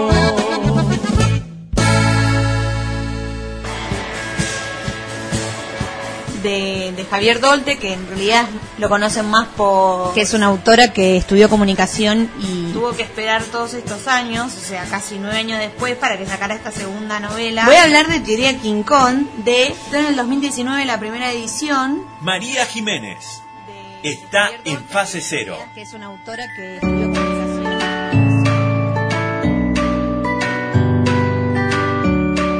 La licenciada María Jiménez, quien también está en espera de su título hace ya tres años, eh, tiene su columna de literatura, libros y otros cuentos. Eh, viene bien la frase, y otros cuentos. Muy sí, bien. voy a decir que sí. Hoy eh, trajo otras recomendaciones para los queridos oyentes de Barrio 11, Micro, Centro, Congreso, Palermo, Subte Buenos Aires, Parque Patricio, Villa Vamos, Urquiza. Subte. Va, y a Blanca. Vámonos del Córdoba. subte. Y toda esa gente que quieren saber de libritos. Muy bien. Hoy traje ¿Por, qué- por qué volvías cada, cada verano? Oh, voy a volver a empezar. Ha- Haga lo que usted quiera en su columna. Puede hablar de figuritas de, no sé, de secundaria. No, voy a hablar de libros porque me gusta leer. Eh, y recomendar libros porque también robo muchas ideas yo de otras recomendaciones, entonces me gusta que gire la bola. Un alma pura. Es eh, el libro que traje hoy es ¿Por qué volvías cada verano? de Belén López Poiró. Es de, de la editorial Madre Selva. La primera edición fue del año 2018. Y esta historia, la verdad que, que fue muy conocida cuando recién se editó. eh, quizás muchos de los que están escuchando la conocen. Es eh, un relato sobre un abuso sexual sufrido por la autora desde sus 13 años hasta sus 16 años eh, por parte de su tío, en realidad, bueno, su tío político, el marido de su tía, pero digamos su tío. Eh, y este es un relato en primera persona, en un principio, sobre esa situación, pero no solo eso, sino todo el entramado que se que se hace, que se genera cuando ella logra logra, perdón, cuando ella decide de hacer la denuncia, ¿no? Eh, y la verdad que desde el punto de vista eh, del contenido, obviamente que es una historia muy fuerte, lamentablemente muy vigente y más común de lo que quizás obviamente uno se esperaría, eh, pero a esta altura no, ya sabemos que hay, existen muchos eh, abusos sexuales a niños, niñas y adolescentes y sobre todo que la mayoría de los casos son eh, sufridos dentro del, del ámbito familiar, eh, justamente por esta situación de vulnerabilidad que se suele tener frente a, a los miembros de nuestra familia por un tema de confianza, cercanía y etcétera. Eh, y bueno, y este es uno de esos eh, relatos. Eh, más allá de la historia y de la valentía de, Belén para contar todo, literariamente es muy interesante este libro.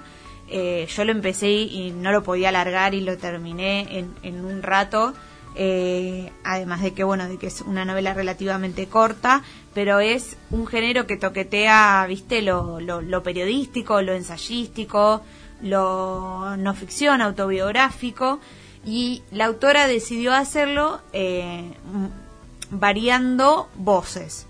Empieza la primera persona, que es el de la narradora autora, hablando de, de una de esas situaciones particulares con el tío, eh, poniendo todo las oraciones donde con, con las palabras necesarias dice violación dice abuso dice violador.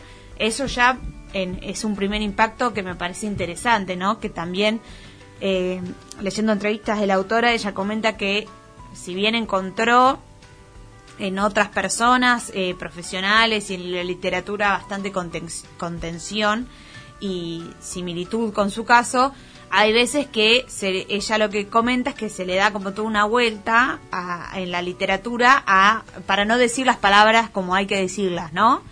Obviamente que cada uno como puede, pero desde su experiencia el hablar con, con todas las palabras es algo, es que es, es, libera- es liberador y es lo que ella considera que también em, llamó la atención de este libro. Entonces O así sea, no, no arranca. poetizar los escenarios. No, obviamente ir- es otra- Ir de lleno, obviamente.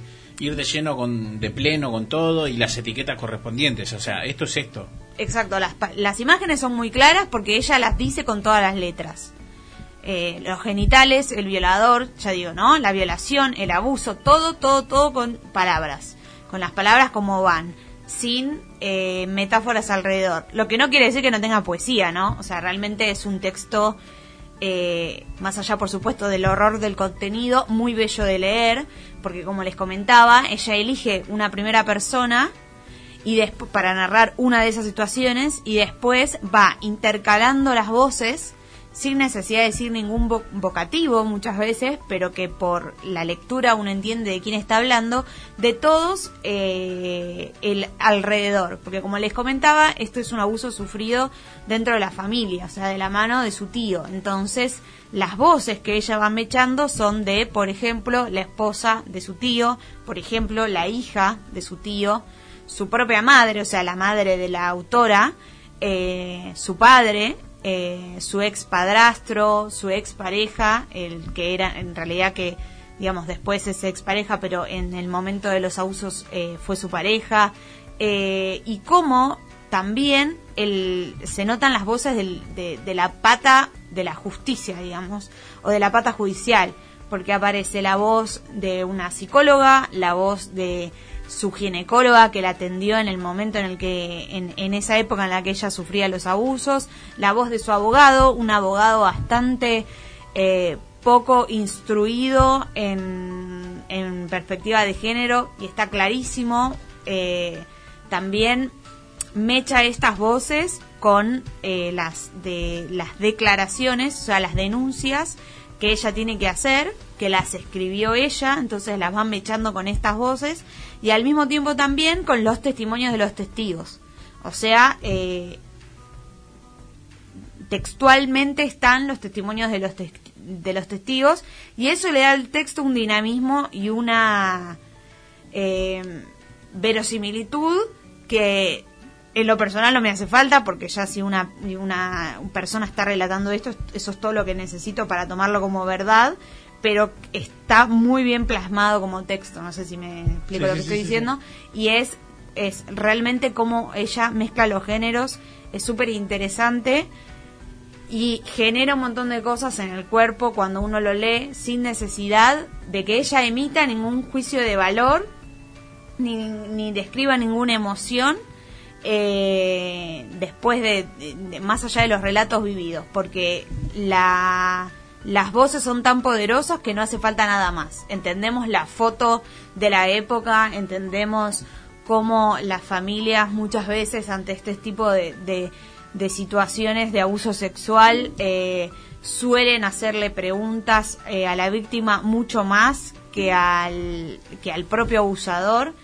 También hace una reflexión eh, la autora sobre el lenguaje mismo que utilizamos para decir, eh, para nombrar estas situaciones. Eh, como les contaba, ella dice todas las cosas por su nombre y, por ejemplo, eh, problematiza sobre decirle víctimas a las víctimas, porque ella lo que plantea es que las personas que sufren violaciones, abuso sexual de todo tipo, son más que víctimas y decirles víctimas es definirlas desde ese lugar y no tanto desde el desarrollo que las personas pueden tener por sus aprendizajes, sus experiencias y etcétera, más allá de esto.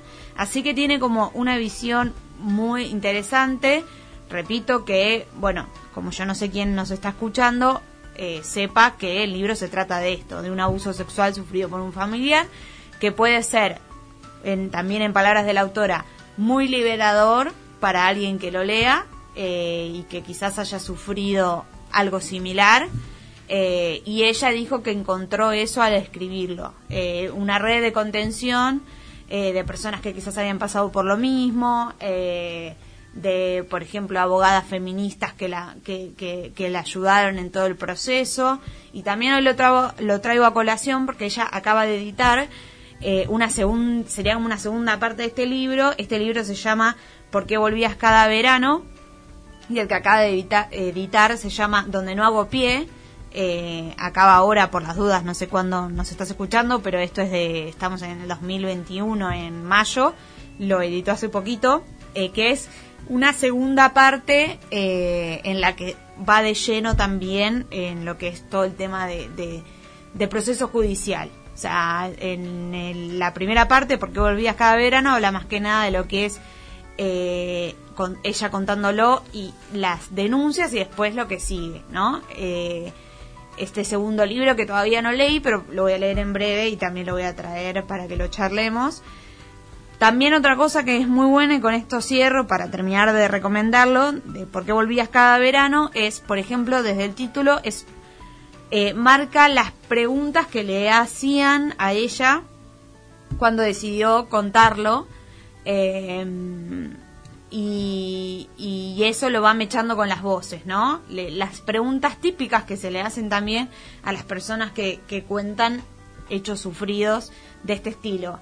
¿Por qué volvías entonces cada verano? Porque ella, eh, la casa de sus tíos, digamos, era en, un pueblo de provincia de Buenos Aires, em, Santa Lucía creo que es, perdón si me equivoco, eh, y ella pasaba sus veranos ahí, ¿no? Por toda una situación de soledad que ella sentía en su casa por su, eh, su vínculo particular con su madre y con su padre. Entonces, una de las preguntas que en este caso le hacía la, la, la esposa del, violador era, bueno, ¿y por qué volvías cada verano? Y así muchas preguntas que se van intercalando, que son muchas veces el dedo acusador que se le hace, eh, que se le apunta a las víctimas eh, o a las personas que sufrieron este tipo de abuso. Entonces, recomiendo por qué volvías cada verano de en, por un montón de aristas, ni hablar por la causa y la valentía y porque puede servir a muchas personas y sobre todo porque es una muy buena pieza literaria. eh, realmente es muy loco cómo ella logra contar la historia que podría tranquilamente tener la misma fuerza si lo contara todo en, en primera persona, pero ella decide hacerlo con esta pluralidad de voces que, que la hace mucho más interesante para mí. Así que bueno, espero que lo puedan leer. porque volvías cada verano? de Belén López Peiro. in a stream.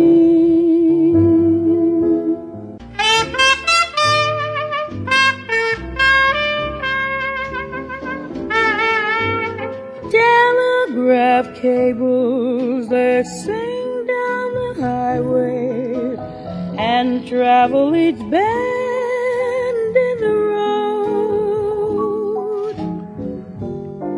People who meet in this romantic setting, so hypnotized by the lovely. evening summer breeze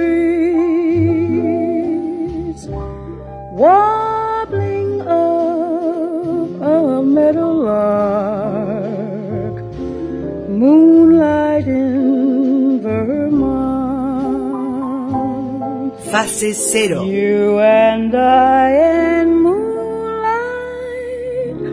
in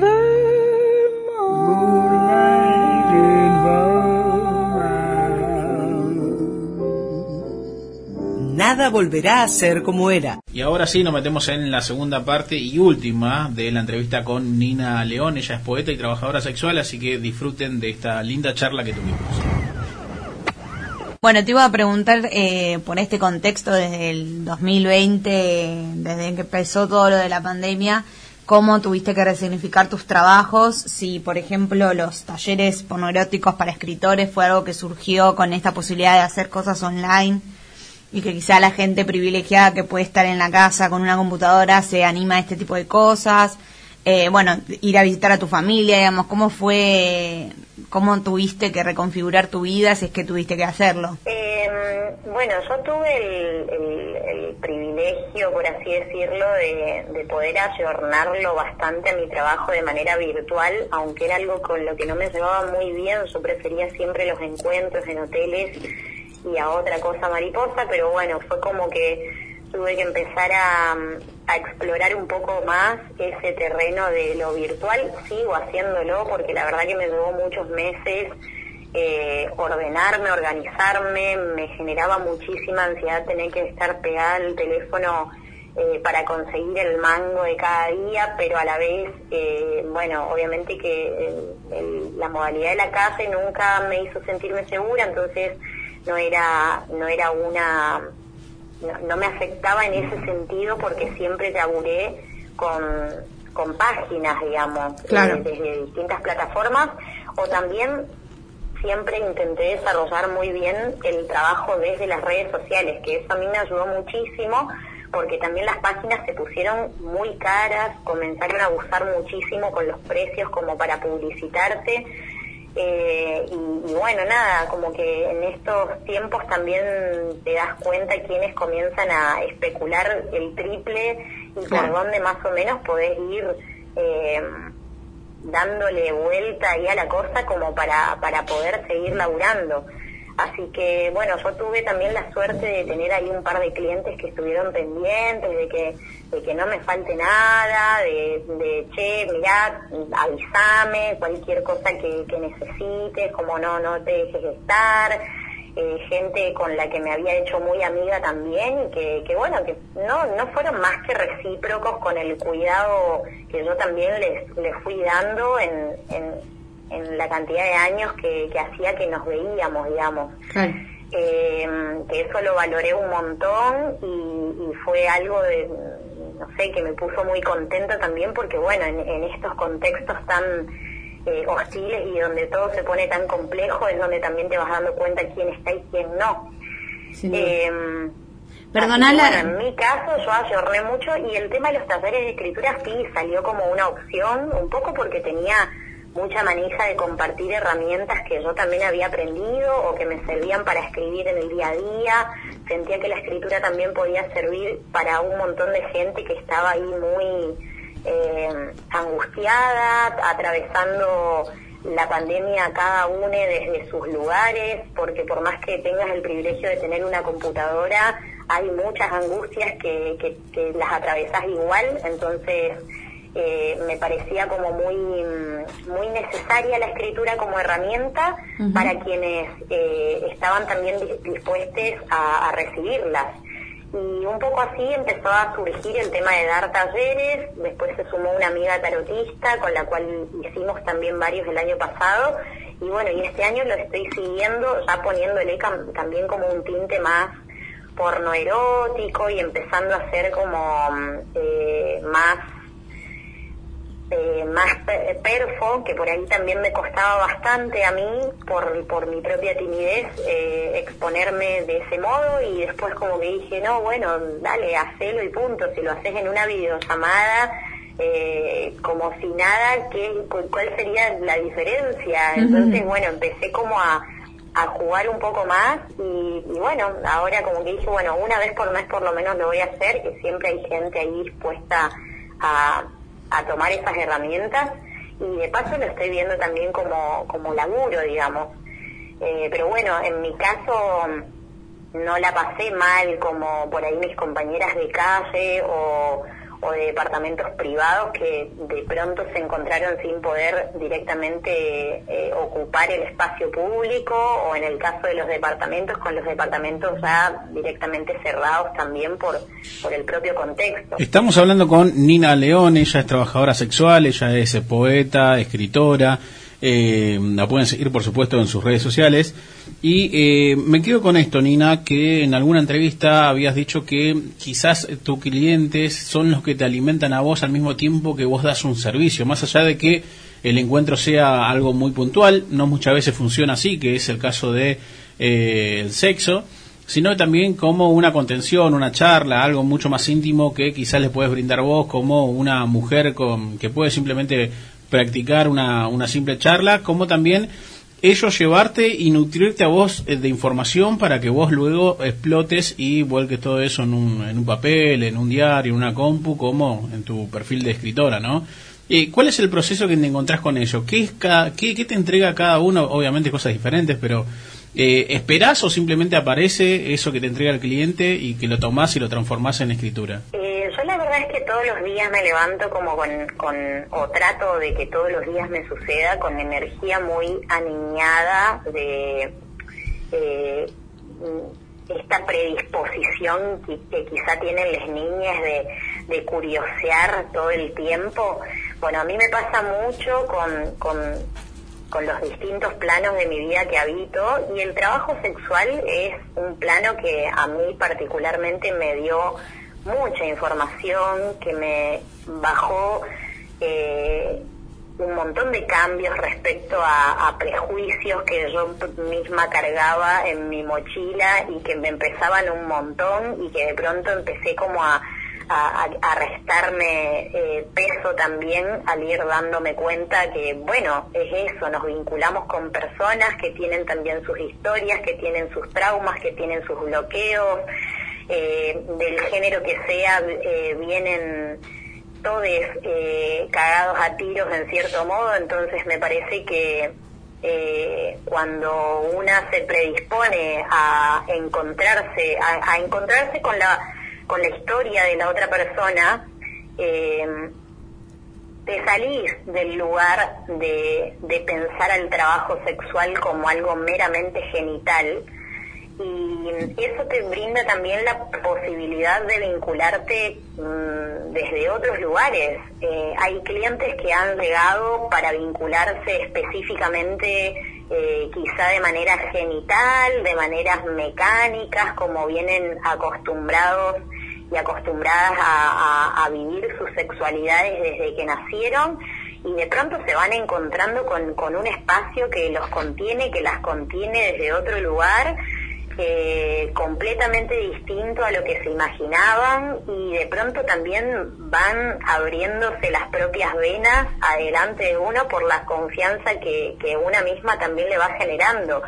Entonces, eh, a mí me parece un laburo muy exquisito y rico desde ese lugar, desde la posibilidad de, de- ser un puente eh, para que la persona también pueda desahogarse, para que la, la persona incluso eh, para, para aprender y enseñar, porque hay muchas eh, construcciones eh, con, la- con las que venimos por el propio sistema machista, misógino, patriarcal, que ya sabemos todos que, que venimos del, mismo, porque es algo transversal y que no, no se trata de que solamente los varones eh, vienen con, con eso y la realidad es que eh, para mí se generan también muchos espacios de, educativos eh, y recíprocos donde se dan muchos intercambios y donde donde bueno salimos obviamente aliviados y aliviadas porque porque de pronto algo se siente distinto cuando pudimos desahogarnos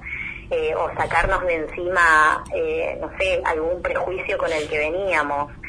Eh, y bueno, yo lo tomo así a, a mi laburo, yo lo vivo de esa manera y un poco ahora que, que me toca estar sin ver a un montón de clientes, también me voy dando cuenta todo lo que lo que lo que fueron estos cuatro años laburando, porque seguimos vinculándonos, eh, incluso no sé clientes que sé que están o que estuvieron con, eh, con, con coronavirus y, y de pronto se tornan en charlas para saber diariamente cómo vienen avanzando, clientes que han sido intubados también, que salieron de esa.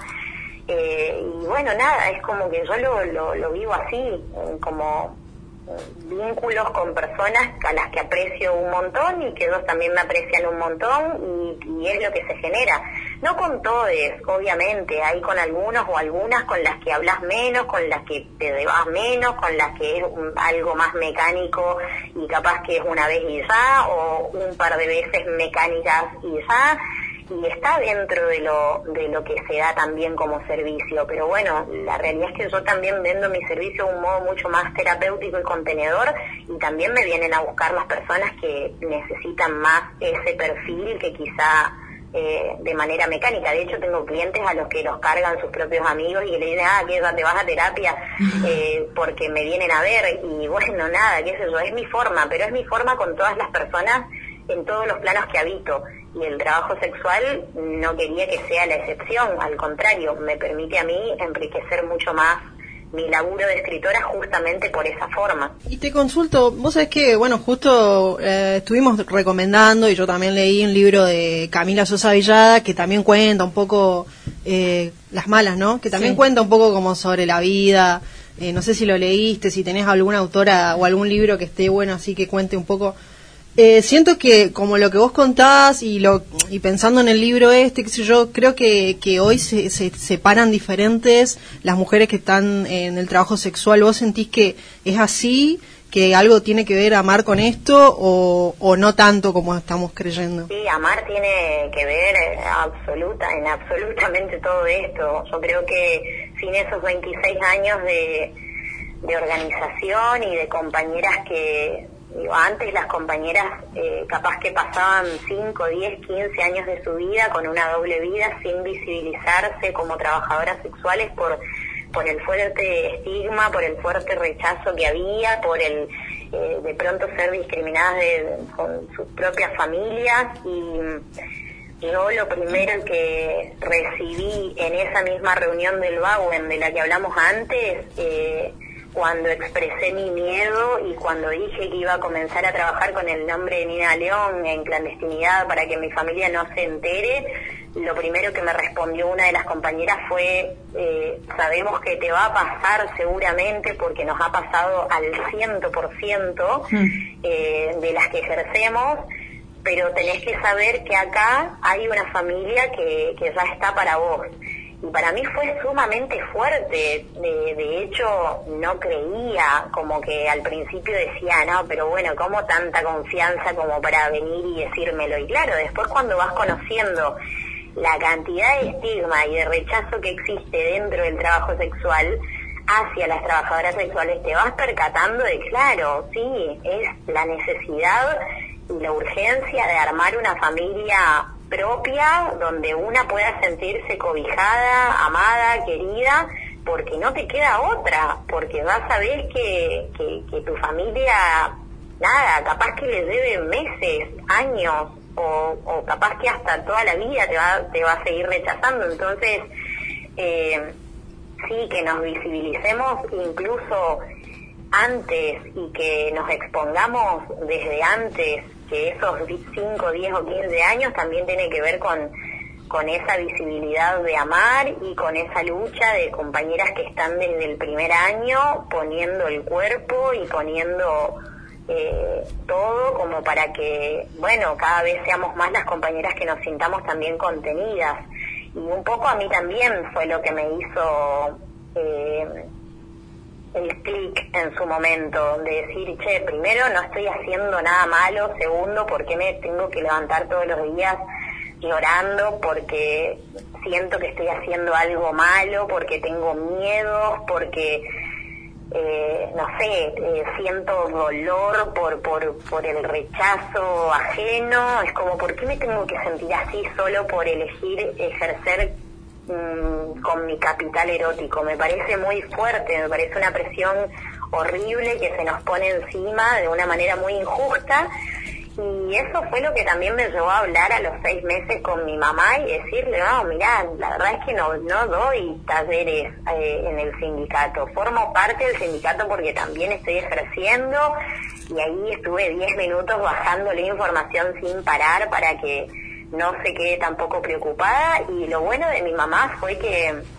obviamente le generó mucho miedo, eh, y que estuvo mal un tiempo porque prefiere, no sé, prefería tener una hija eh, solo escritora o solo periodista a que sea también puta, eh, porque ella también viene de, de- de esa misma sociedad estigmatizadora, entonces obvio que le dolía, pero después cuando empezó a ver que de pronto tenía mi independencia económica, que no tenía que estar pendiente de si llegaba o no una cuota alimentaria, de que eh, mi hija estaba bien, de que nosotras estábamos bien, fue como, ah, bueno, está.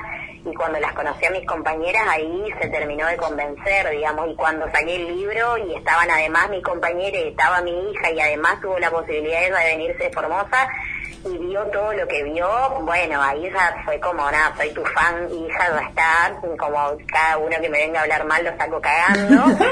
Eh, pero bueno, creo que todo eso sí, tiene que ver el sindicato, la presencia fuerte que estamos teniendo a nivel nacional, toda la construcción que se va dando desde todos los frentes. Yo en este momento territorialmente no estoy tan presente, es la verdad, estoy como muy eh, abocada a, mi hija y también a, a dar la batalla desde un lugar más bien desde lo cultural, que igual todo lo que se hace territorialmente tiene que ver también con la batalla cultural, pero bueno, eh, me, me atrae la idea de que mediante lo que hago eh, en lo literario también se pueda copar el espacio, porque también me voy dando cuenta que está lleno de abolicionismo, lleno de moralismo todavía, hay mucho ciclo de poesía erótica, ciclo de poesía erótica, pero cuando la que lee es una invitada puta, es como, "Mm, no, mejor tachémosla y pongamos a otros. Entonces, como que me parece que hay muchos lugares, muchos frentes que ocupar, que son necesarios y que tenemos que estar en la mayor cantidad posible hasta que estemos en absolutamente todo. Nina, eh, para ir dejándote tranquila ya y que relajes eh, de la entrevista, eh, lo último que te voy a pedir es que si le querés contar a la gente cómo, cómo y cuándo se pueden contactar con vos para tus talleres y, y bueno, el cierre es todo tuyo, Nina. Eh, se pueden comunicar mediante las redes sociales, Nina León Feminista Nina León Escritora en, Instagram o pueden entrar directamente a la página que es www.ninaleonescritora.com. Ahí está eh, en tienda erótica van a encontrarse con el taller o con lo que deseen. Eh, y eso. Y, y, y lo último lo último de curiosidad es, ¿qué escribías en Olé, en el diario Olé? Ahí trabajaste, ¿no? Sí, en Olé estaba en estadísticas de fútbol, ¿no? La verdad que no escribí nada. En ese momento trabajaba en una revista que se llamaba La Nuestra, que ahí sí aprovechaba Nuestra. para imprimir cosas en Olé con papel prensa gratis. bueno, papel prensa que fue a costa nuestra.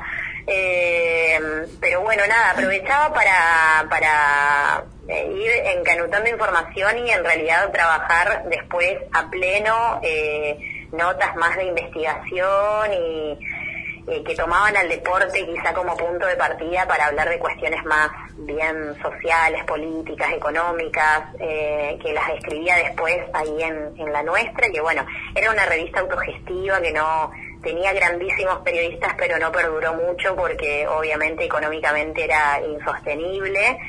Eh, así que nada, mi paso por Olé fue como muy fugaz y tampoco era un espacio que a mí me agradaba para nada, me parecía sumamente machista, no tenía el privilegio de, de, de, de lo que quizá hay en este momento dentro del periodismo deportivo, que ya hay como más mujeres organizándose como para que no las pasen por encima los chongos, así que bueno, no tuve esa suerte, eh, pero bueno, hoy eh, me encuentro igual haciendo cosas que, que amo muchísimo y que, que bueno, que rozan también siempre la escritura, así que elijo este presente. Bueno, te mandamos un besito grande. Muchas gracias, Nina, por tu tiempo. Gracias. Gracias a ustedes, que estén bien. Gracias, Adiós. Nina. Chao, chao. Adiós. Hasta aquí el final de la entrevista con Nina León, poeta y trabajadora sexual. Espero que lo hayan disfrutado. Recordad que esta entrevista también la puedes encontrar en Spotify y por supuesto en YouTube.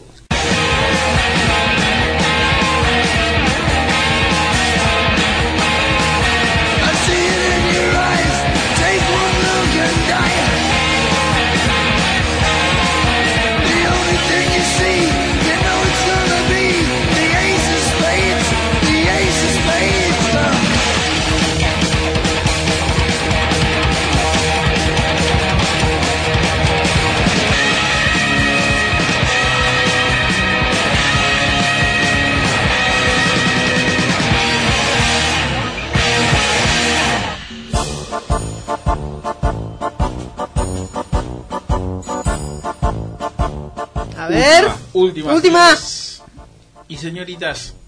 Ay, Dios, esta la hizo Álvaro. Y sí, porque está en rojo. Dice, borracho o borracha, triste, recordando a su ex. No. Estos escenarios que, tan- qué específicos que son. Sí, sí. Me... Atención. Bueno, define, pará, pará, pará, pará, pará. Define la señorita María Jiménez que está muy cerca de Huracán, baby, baby. Uh, mirá Natacha Graba de Camor, como... Avanzó, sea, avanzó. Avanzó con Tinder, ¿eh? Mirá que picarona se Ah. la chaqueña. Eh, blanquita, ¿eh? Mm, bueno, va. Inicia. Te extraño. ¿Por qué no me atendés? Te juro que la última vez que te llamo. Dos. Me dijeron que no te llame, pero igual te llamé. Tres. Acá estoy con las chicas, me van a matar. Cuatro. Te extraño. ¿Cuántas veces voy a repetir? Escuché una canción. Sí, hoy me acordé de vos. ¿Cómo está tu mamá? Eh, mm, no, te, no pensé, ya sé que hace Listo. tres años que cortamos.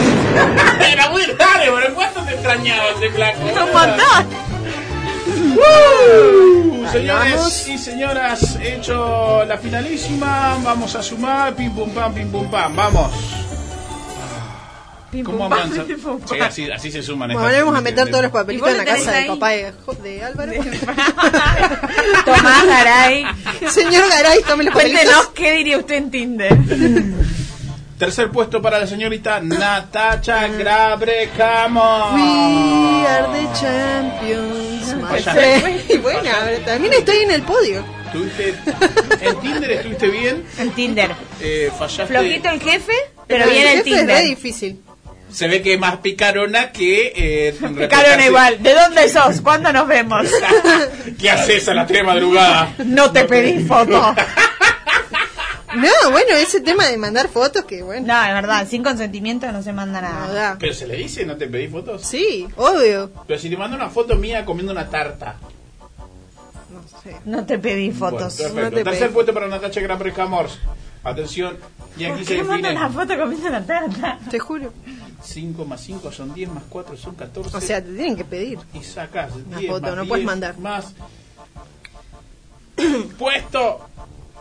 Y ganadora de la ronda, la señorita Alex Mack, mejor conocida como María Jiménez. Vamos. 19 puntos con el borracho extrañando a la ex.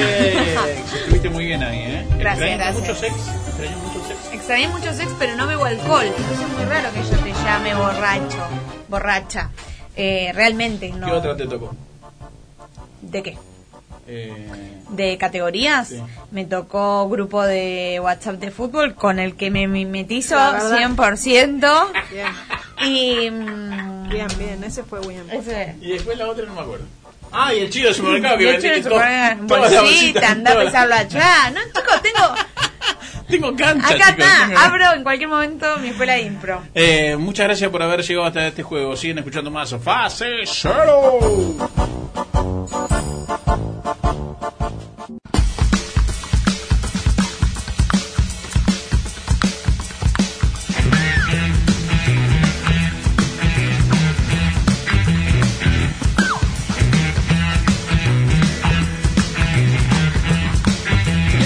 Programa número 40 de Fase Cero. Mi nombre es Álvaro Garay, acompañado de la señorita Natacha Grabre Camors y la señorita María Jiménez. Una de Bahía Blanca, la otra de Chaco Forever. No es Eh, verdad, yo no soy de Bahía Blanca. Soy, de no. Sarmiento, de Sarmiento de Chaco. Eh, y hemos una vez más agradecer a ustedes que nos han acompañado por la gente que nos escucha en eh, Ramo Mejía, provincia de Buenos Aires, en eh, Misiones, en Córdoba, en Neuquén y tantas otras localidades que ya ni me acuerdo por dónde estamos. ¿Cuándo nos pueden volver a escuchar, querida María? Cuando quieran, en nuestro Spotify como Fase Cero Radio, en YouTube como Fase Cero Radio, que además de estar los programas completos, están las entrevistas eh, separaditas, eh, por si quieren revivirlas o por si no nos quieren fumar, pero si les interesa el entrevistado o la entrevistada. Y eh, bueno, en Instagram, en Fase Cero Radio, hay un resumen de todo lo que vamos charlando. Y en historias destacadas, todas nuestras emisoras y horarios, las emisoras super copadas que nos prestan un ratito de su tiempo. Natacha, y la gente que quiere jugar a las trivias fase cero, ¿qué tiene que hacer, cuándo y por qué? Eh, tiene que entrar a nuestro Instagram y los lunes eh, van a tener 15 preguntas y el mejor, no, el que responda a todas correctas se va a ganar una entrevista con nosotros. Uh, ¿Quién quiere helado si hay entrevista con nosotros? ¿Quién quiere? Bueno, eh, peleense ahí. Ah, Claro. Vean quién es el mejor. Todos los lunes, ¿eh? no importa cuándo escuches esto, todos los lunes hay juego y el martes se sabe ganar. Chicas, muchas gracias por venir. Saludos a alguien que van a hacer en la semana. ¿Alguna acción que estuvieron empezando durante la semana que las pueda salvar de este infierno? Bueno, seguir cuidándonos en todo sentido. Yo lo dejo así como, lo dejo a tu criterio. Es Cuídate. como una indirecta, no directa, que es como general. Es como yo a vos, que me estás escuchando. Cuídate con e- eso que sabes. Eso que sabes. Y ya está. Cada Ya uno se sentirá interpelado con lo que le toca. Claro. Eso que sabes y eso otro que sabes, no lo hagas más. Ah. ¿Listo? Lecciones de vida. Lecciones que aplican a todo. A todo. Natacha, la acción que le hará ganar el cielo esta semana. Ya dijimos que lo tengo ganado. Pero. Pero no hice ninguna. Ah. pero hice muchos pasos. No tengo pensada ninguna acción. No tengo que pensar igual. Ay, gracias señores y señoritas por acompañar a Fase Cero por este largo y extenso viaje. Chao. That's